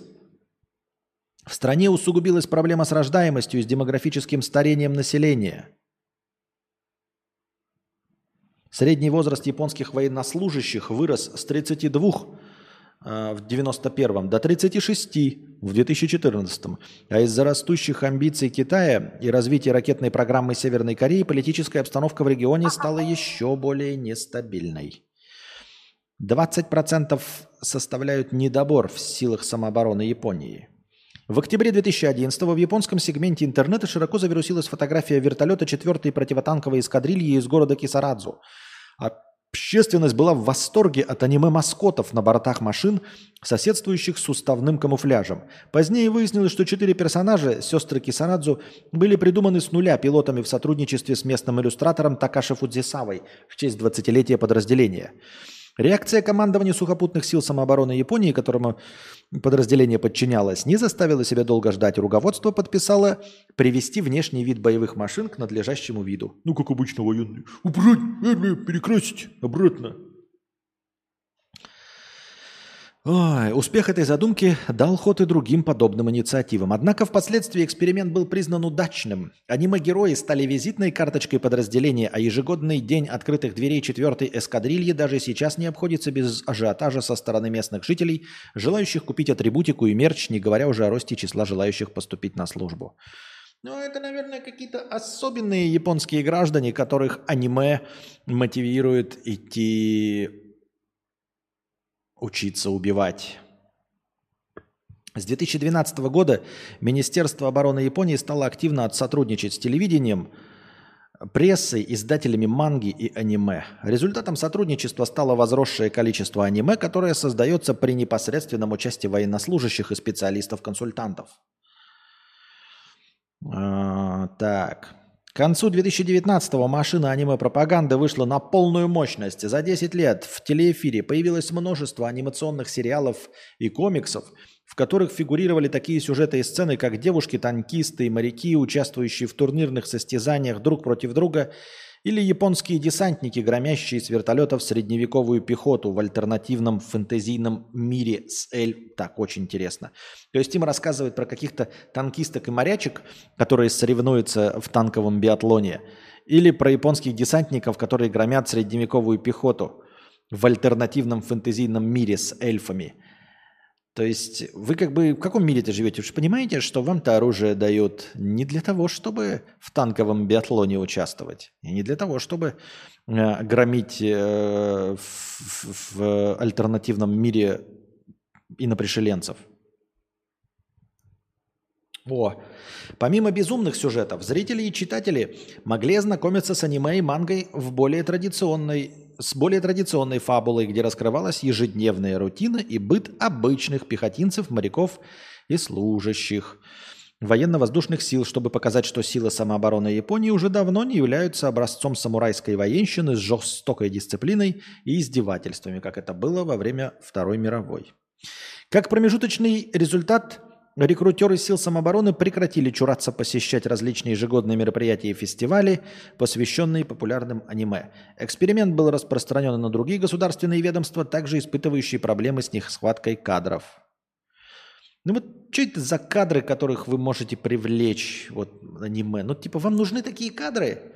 Ну вот из кого у вас, что это за предприятие, ну вот типа которых привлечет аниме?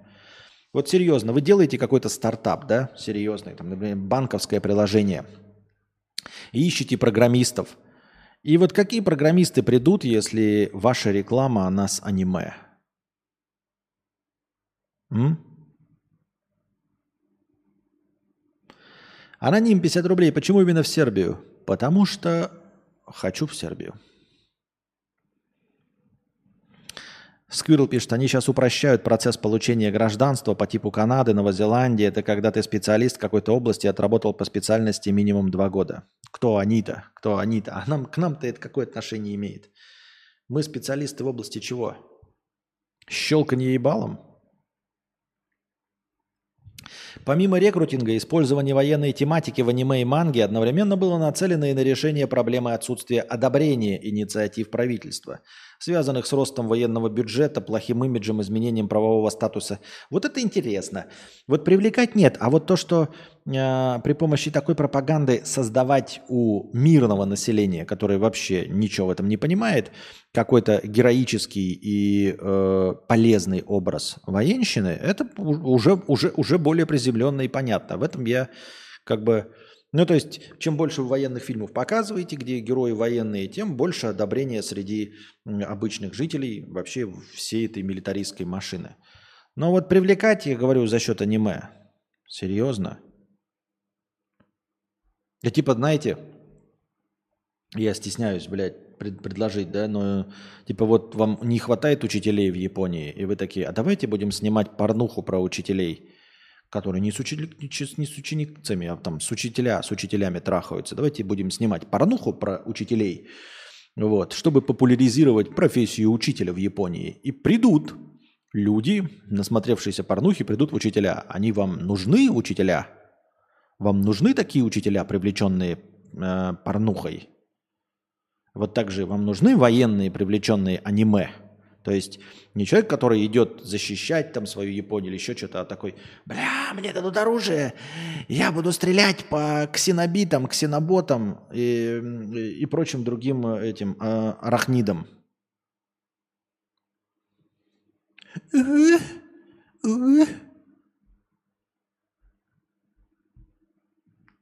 Хотя кто я такой, чтобы вообще хоть что-то понимать в этом мире. Правильно? Правильно. О,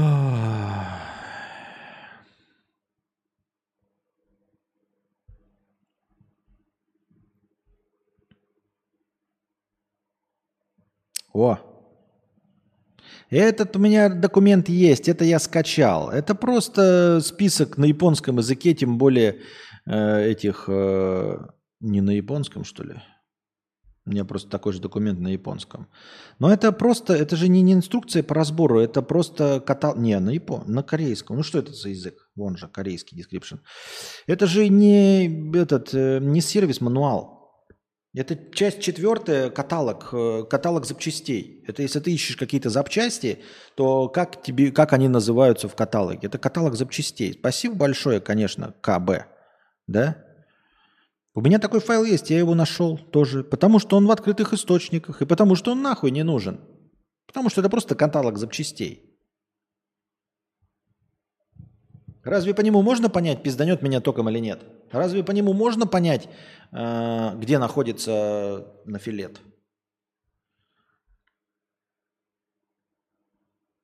Раз-раз.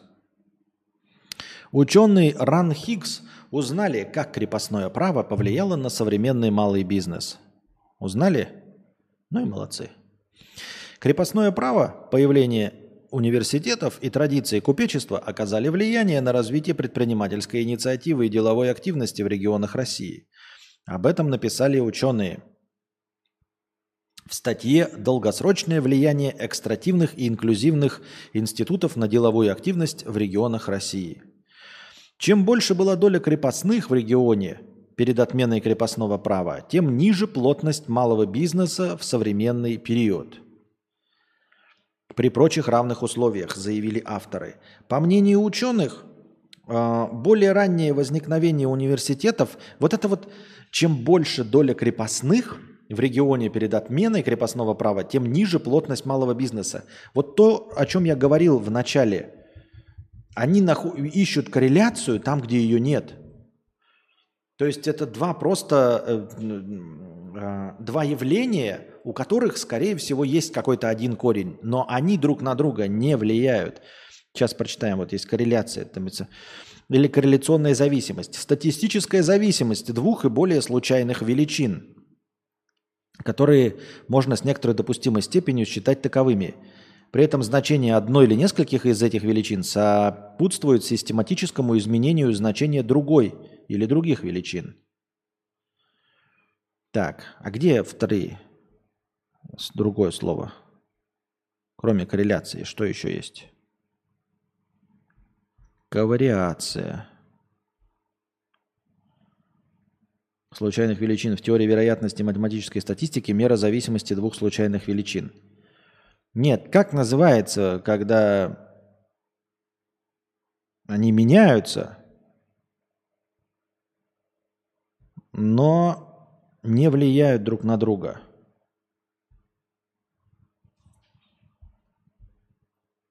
Кто-нибудь может мне напомнить, как это называется?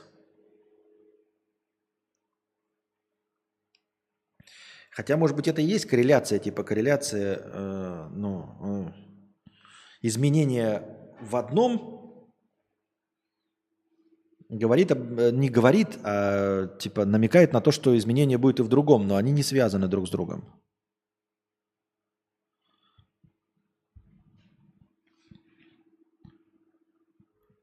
Это те самые ученые, которые проанализировали 100 статей в интернете и пришли к выводу? Да-да-да-да-да, видимо, те же самые ученые. По мнению ученых, более раннее возникновение университетов в регионах царской России способствовало распространению деловой культуры, а крепостное право могло ограничивать стимулы к предпринимательству. Гипотеза о позитивном влиянии университетской культуры в целом подтверждается, в том числе и на примере Татарстана. Из 20 регионов, где университеты созданы до революции 17 года, 12 входит в число лидеров по деловой активности – Гипотезу о негативном влиянии культуры крепостного права на деловую активность подтвердилась в результате расчетов, но это влияние нельзя выявить напрямую из-за низкой корреляции между двумя переменными. Ага, значит, все-таки низкая корреляция. Также ученые предположили, что создание совхозов и колхозов в ранний советский период можно рассматривать как политику закрепления крестьянства. Какая-то пурга.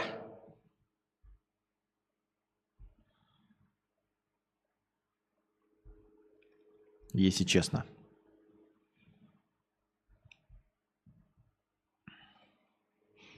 Секс снижает риск наступления смерти, если заниматься им как минимум раз в месяц. Нихуя себе. Занятия любовью снижают уровень стресса, риск рака предстательной железы, диабета второго типа и сердечных заболеваний. Мужчины с высоким либидо живут дольше тех, чье сексуальное влечение находится на уровне ниже среднего. Понятно, ребята. Ну, я не знаю, я бы вам посоветовал э, ебаться почаще, но, блядь, вы так руки все сотрете себе. И считается ли это сексом, или это все-таки мастурбация, или что? Мистер Бист. Топ-1 ютубер в мире по подписчикам, если не считать аккаунты T-Series и YouTube Movies, ну, то есть э, групповые, э, корпоративные. Известен очень скрупулезным подходом к продвижению своих видео. За более чем 10 лет на платформе он выпустил свыше 700 роликов, а только за последний месяц его видео набрали более полутора миллиарда просмотров – в разных интервью он периодически дает советы, как делать контент, который действительно будут смотреть. В этом ролике они собраны вместе. Это такая насыщенная 10-минутная лекция по маркетингу и созданию контента. Первое. Соберите группу из единомышленников, которые будут объективно критиковать ваш контент, а не тех, кто будут его хвалить. Иначе вы поймете, что делаете, иначе вы не поймете, что делаете не так. Кроме того, всем в группе надо экспериментировать и учиться на ошибках друг друга. Совет полный говна, хуйни и дресни, потому что этот совет применим, когда у тебя уже есть какая-то аудитория, тебе нужен дальнейший рост, и ты можешь набрать единомышленников, которые хоть что-то в этом понимают. Сейчас, что значит соберите группу из единомышленников, которые будут объективно критиковать? Ну вот, дай своим двум корешам, друзьям, ты делай уроки по э, игре на гитаре и двум твоим корешам-друзьям, а у тебя больше друзей нет, вот они будут твои единомышленники, будут говорить тебе, говно ролики твои или нет. Интересно, что они скажут? Если музыканты, то скажут заебись, а если алкаши, то скажут ебать говно. Что это за группа единомышленников? Откуда она возьмется? С какого перепугу?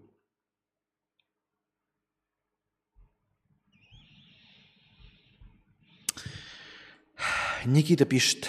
Да боже мой, но вы перестанете прикалываться над... Тупые ученые проанализировали 100 статей. Анализ статей – это один из видов исследований, мета-анализ. И там имелись в виду не обычные статьи, а другие научные статьи, не копипасты из интернета же ведь. Ну, я считаю, я так думаю.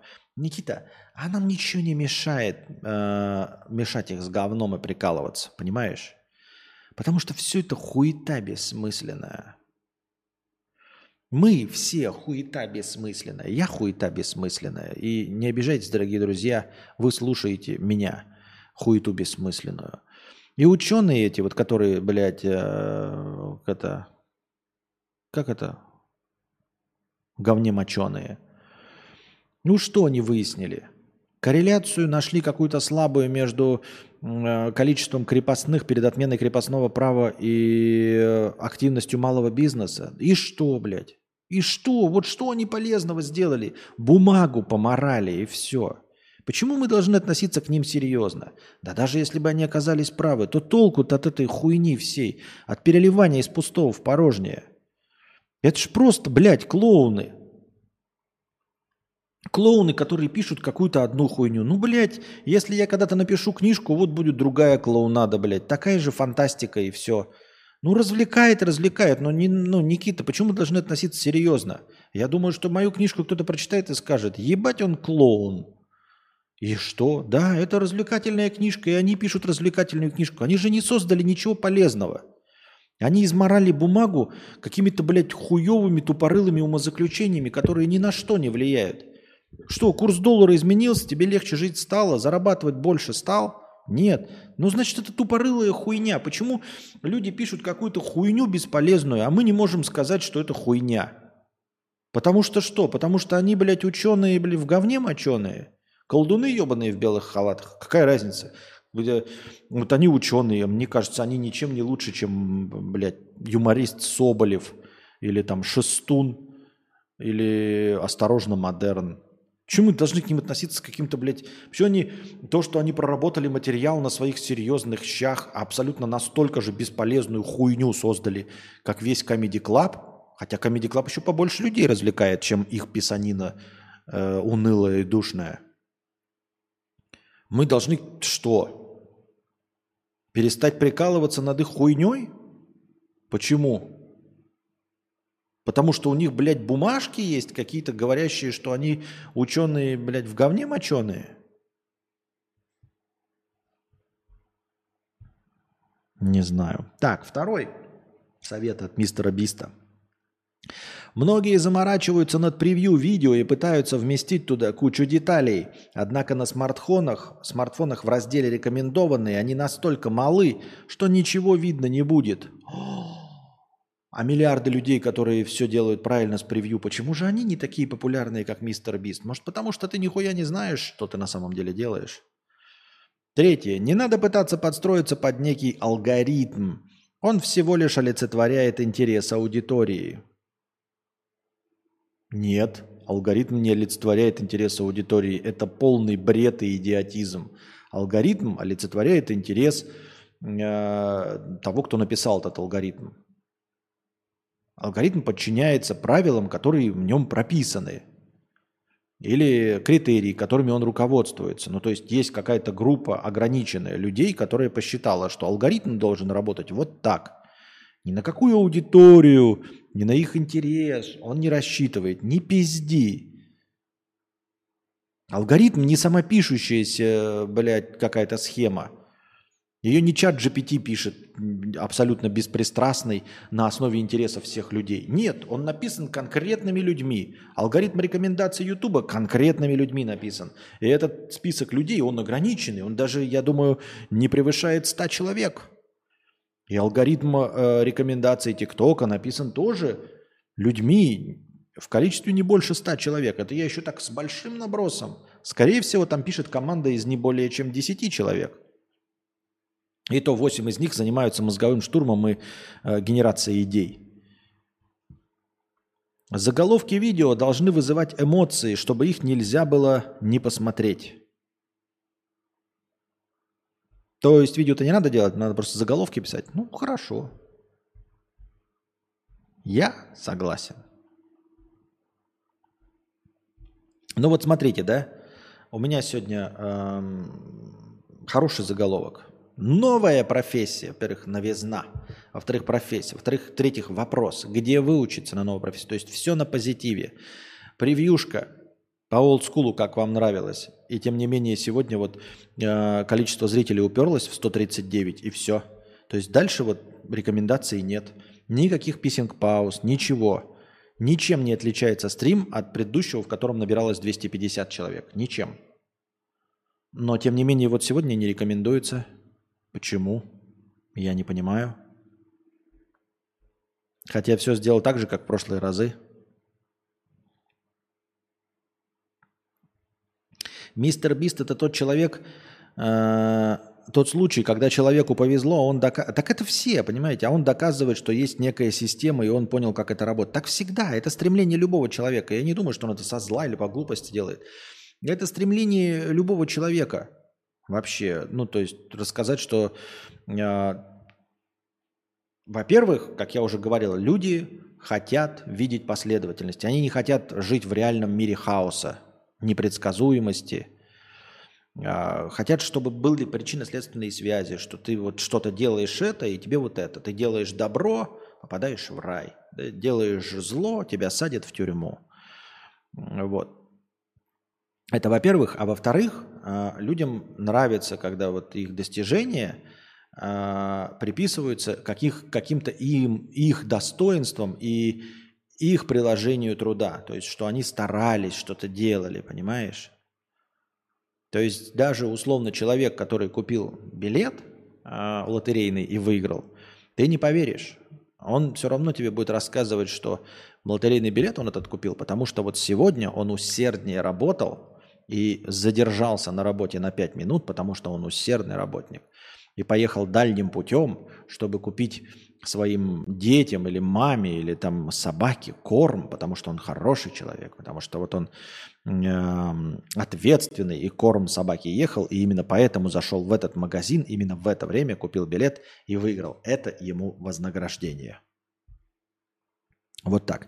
Поэтому и все, что наше достижение, все, все, что мы получили, это, конечно, достижение э, исключительно нашего трудолюбия и нашего ума. А то, что у нас не получилось, это все, конечно, Вселенная. Вы можете посмотреть на меня, вашего покорного слугу. Все, что не получается, естественно, получа... не получается что? Не по моей вине. Правильно? Фотоаппарат, батарейка садится по моей вине? Нет, не по моей вине. Интернет не работает по чьей вине? По, по вине Вьетнама, по вине вьетнамского интернета. А, люди не приходят сейчас вот э, на стрим. Почему? По вине алгоритмов, а, по вине того, что э, меня не рекомендует YouTube. А зато те люди, которые есть, 141 человек, они пришли исключительно. Почему? Потому что я интересный. Вот вы, 141 человек, пришли, потому что я интересный, а те, которые не пришли, это YouTube, сука, меня не рекомендует. Понимаешь? Ты понимаешь, какая, блядь, проблематика? Все же просто.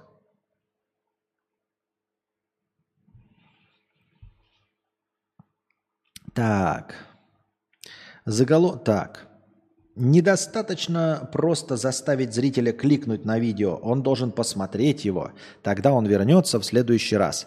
Если видео длиной в час, а зрители смотрят его в среднем полторы минуты, значит оно неинтересное и в рекомендации оно не попадет. Вот это да. То есть ты все-таки пытаешься понять алгоритмы. Ты же говорил только что, что алгоритмов никаких нет. А тут, видите ли, алгоритмы, да, то есть при часовом видео полторы минуты слишком мало интереса? А ты какой? Удобненько, удобненько.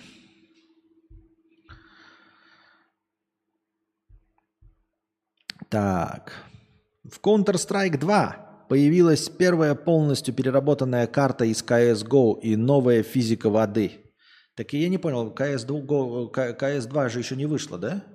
Это же пока просто новости там. Флэш вышел и э, трансформеры месть звероботов, по-моему, как, короче, там восстание звероботов. Короче, э, э, в Blu-ray дисках вышли Флэш, провальный, самый фильм по комиксам, говорят. Э, трансформеры восхождение звероботов и Город астероидов, новый фильм Уэса, ебать его в сраку, Андерсона. Так что есть что посмотреть. А еще есть что заказать на кинострим. А, кстати, я забыл сказать, да, дорогие друзья, если вы хотите стать, э, поддерживать мой канал, становитесь, пожалуйста, спонсорами на Boosty. Вы обеспечиваете начальное хорошее настроение. А мы дошли до нуля, и у нас последний рывок, ребята. Смотрим на количество отметок «нравится» на лайки. 68 умножаем их на 10 и получаем 680 очков хорошего настроения добавляем. А вы становитесь спонсорами на Boosty, становитесь спонсорами в Ютубе, если вам так удобнее. Донатьте в межподкасте, ваши вопросы будут заданы э, во время стрима. Лучший вопрос будет вынесен в заголовок, как сегодня про э, поиск работы – и ему будет посвящена превьюшка. Вот. Также вы можете э, донатить через Telegram. Э, по моим каналам там есть ссылки на донаты. Э, донатить в евро. Он принимается по курсу 150 хорошего настроения. Не по курсу официальному Банка России, а по курсу 150 хорошего настроения. USDT принимается по курсу 130 хорошего настроения. Можно заказать просмотр фильма за 50 долларов. Теперь у нас такая цена. Я иду навстречу своим зрителям. За 50 долларов мы смотрим фильм по моему усмотрению. За 100 долларов фильм по вашему усмотрению. Пока у меня не было интернета, чтобы не просыхать, я записал кинострим без вас в одно лицо. То есть я смотрел кино и комментировал. И, естественно, это все э, досталось спонсорам. Пока спонсорам всем, но если я продолжу так делать, если фильмов заказов не будет, когда заказан фильм, мы все вместе смотрим, а потом запись появляется в Boosty, но вы можете в прямом эфире посмотреть. Если фильмов не заказывают, и я буду какой-то смотреть, то я буду добавлять его просто на Boosty. а, либо за разовую оплату, либо за подписку чуть больше, чем нулевую. Потому что первая подписка, самая простая подписка, это для поддержания канала, для поддержания хорошего настроения. То есть там не для контента, а для поддержания хорошего настроения в начале каждого стрима. Вот. Друг Константина К. из 2033 года 50 рублей с покрытием комиссии. Спасибо большое за покрытие комиссии. Костя, я твой друг из будущего. Во Вьетнаме английский стал вторым государственным языком. Его уже вся молодежь знает. И нет там не изменился, но теперь можно зайти в роутер через стандартный пароль и перезагрузить его. А чат GPT заменил учителей в школе. Э, друже, разлюбил тимьян, а ты теперь фанат кокоса. Я надеюсь, э, кокоса фрукта, а не того самого кокоса, другого, который мы осуждаем со всех сторон. Ждем выхода Барби и Оппенгеймера. Ну, ну, ждем, конечно.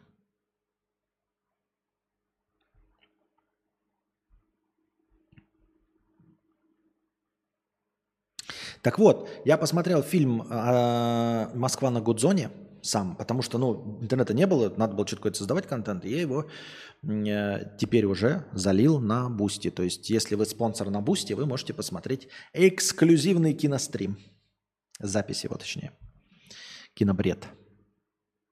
Мне понравилось.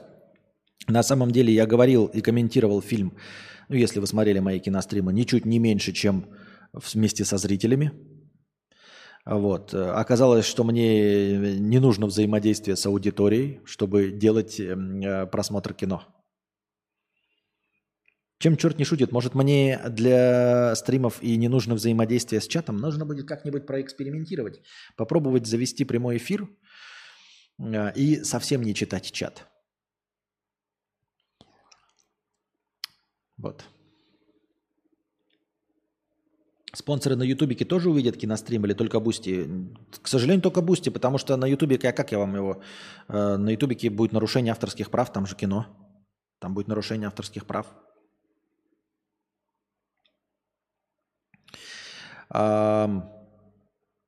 И если я могу вести стрим без взаимодействия с аудиторией, тогда я могу выпускать на вас... А, тогда какой-то смысл тогда меняет. Тогда вы не будете донатить вообще, правильно? Эх, эх, эх.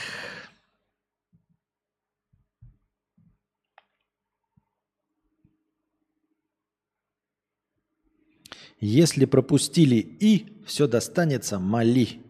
И палочка с точкой. Какая-то тут новость про палочку с точкой. Буква «и» палочка с точкой.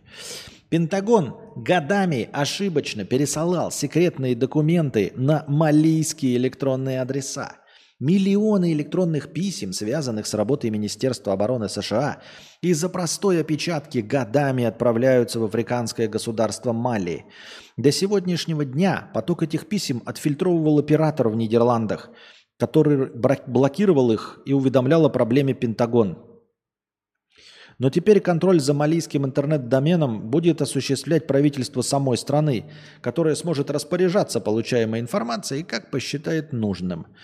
Дипломатические документы разной степени секретности, налоговые декларации, пароли, данные о поездках высших должностных лиц, персональные данные американских военнослужащих и членов их семей.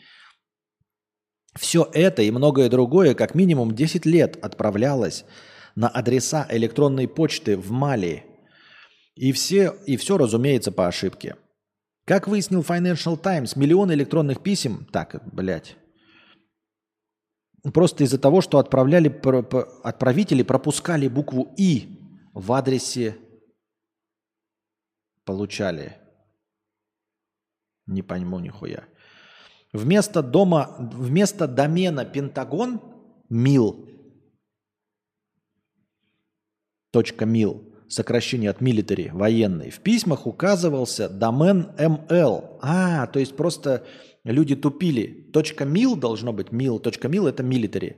Они писали .ml, а ML это сокращение от Мали. О проблеме газете э, рассказал Йоханнес Цурбие, управляющий директор нидерландской компании Мали Дили, который с 2013 года обслуживает малийский интернет-домен. Домен. Господин Турбье еще 10 лет назад заметил, что на почтовые адреса с доменом ML постоянно приходят письма, которые вряд ли предназначались для прочтения кем-то в Мали. Ну, короче, очень интересно. В ведомстве говорят, что все сообщения, отправляемые с, адресов, э, с домена э, МИЛ на малийские адреса, автоматически блокируются, а отправителю приходит уведомление о необходимости проверить правильность вводимого адреса получателя.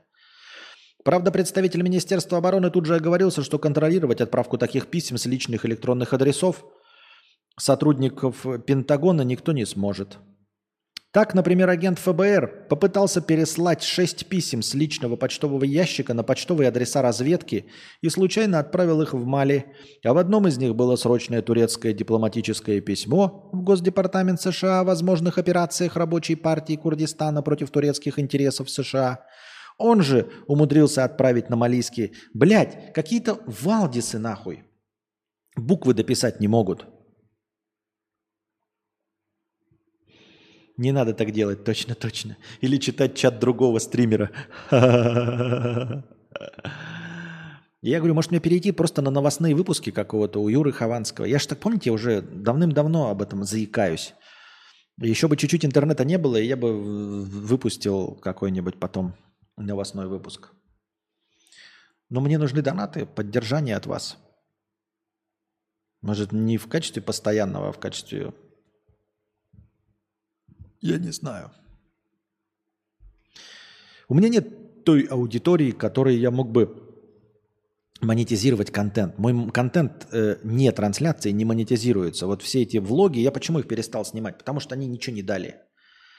Они бесплатные, вы их просто бесплатно посмотрели, а подписчиков никаких не пришло.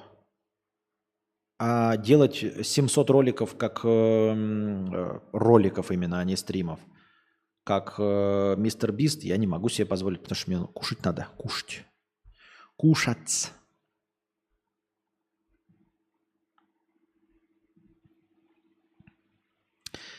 В Китае растет популярность матерчатых сумок, которые полностью имитируют мешки для цемента, производимые на Спасском цементном заводе в Приморском крае.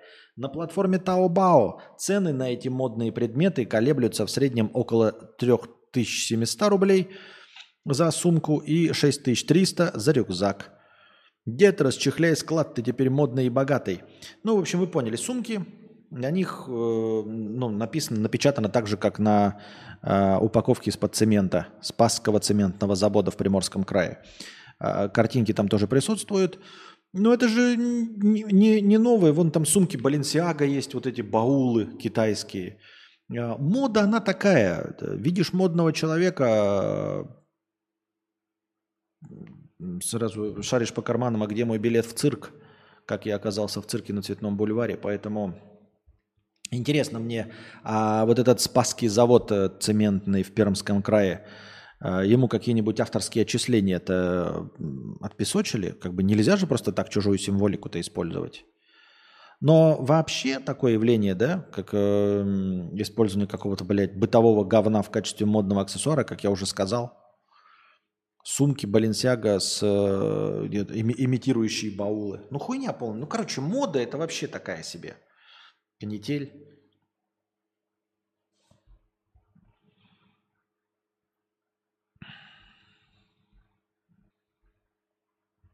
Группа энтузиастов из Канады создала сайт, представляющий собой агрегатор ссылок на инструменты искусственного интеллекта и нейронные сети – Ресурсы на веб-сайте разделены на категории, в числе которых, ну, в общем, просто агрегатор из этих э, нейросетей. Я не знаю, в чем прикол.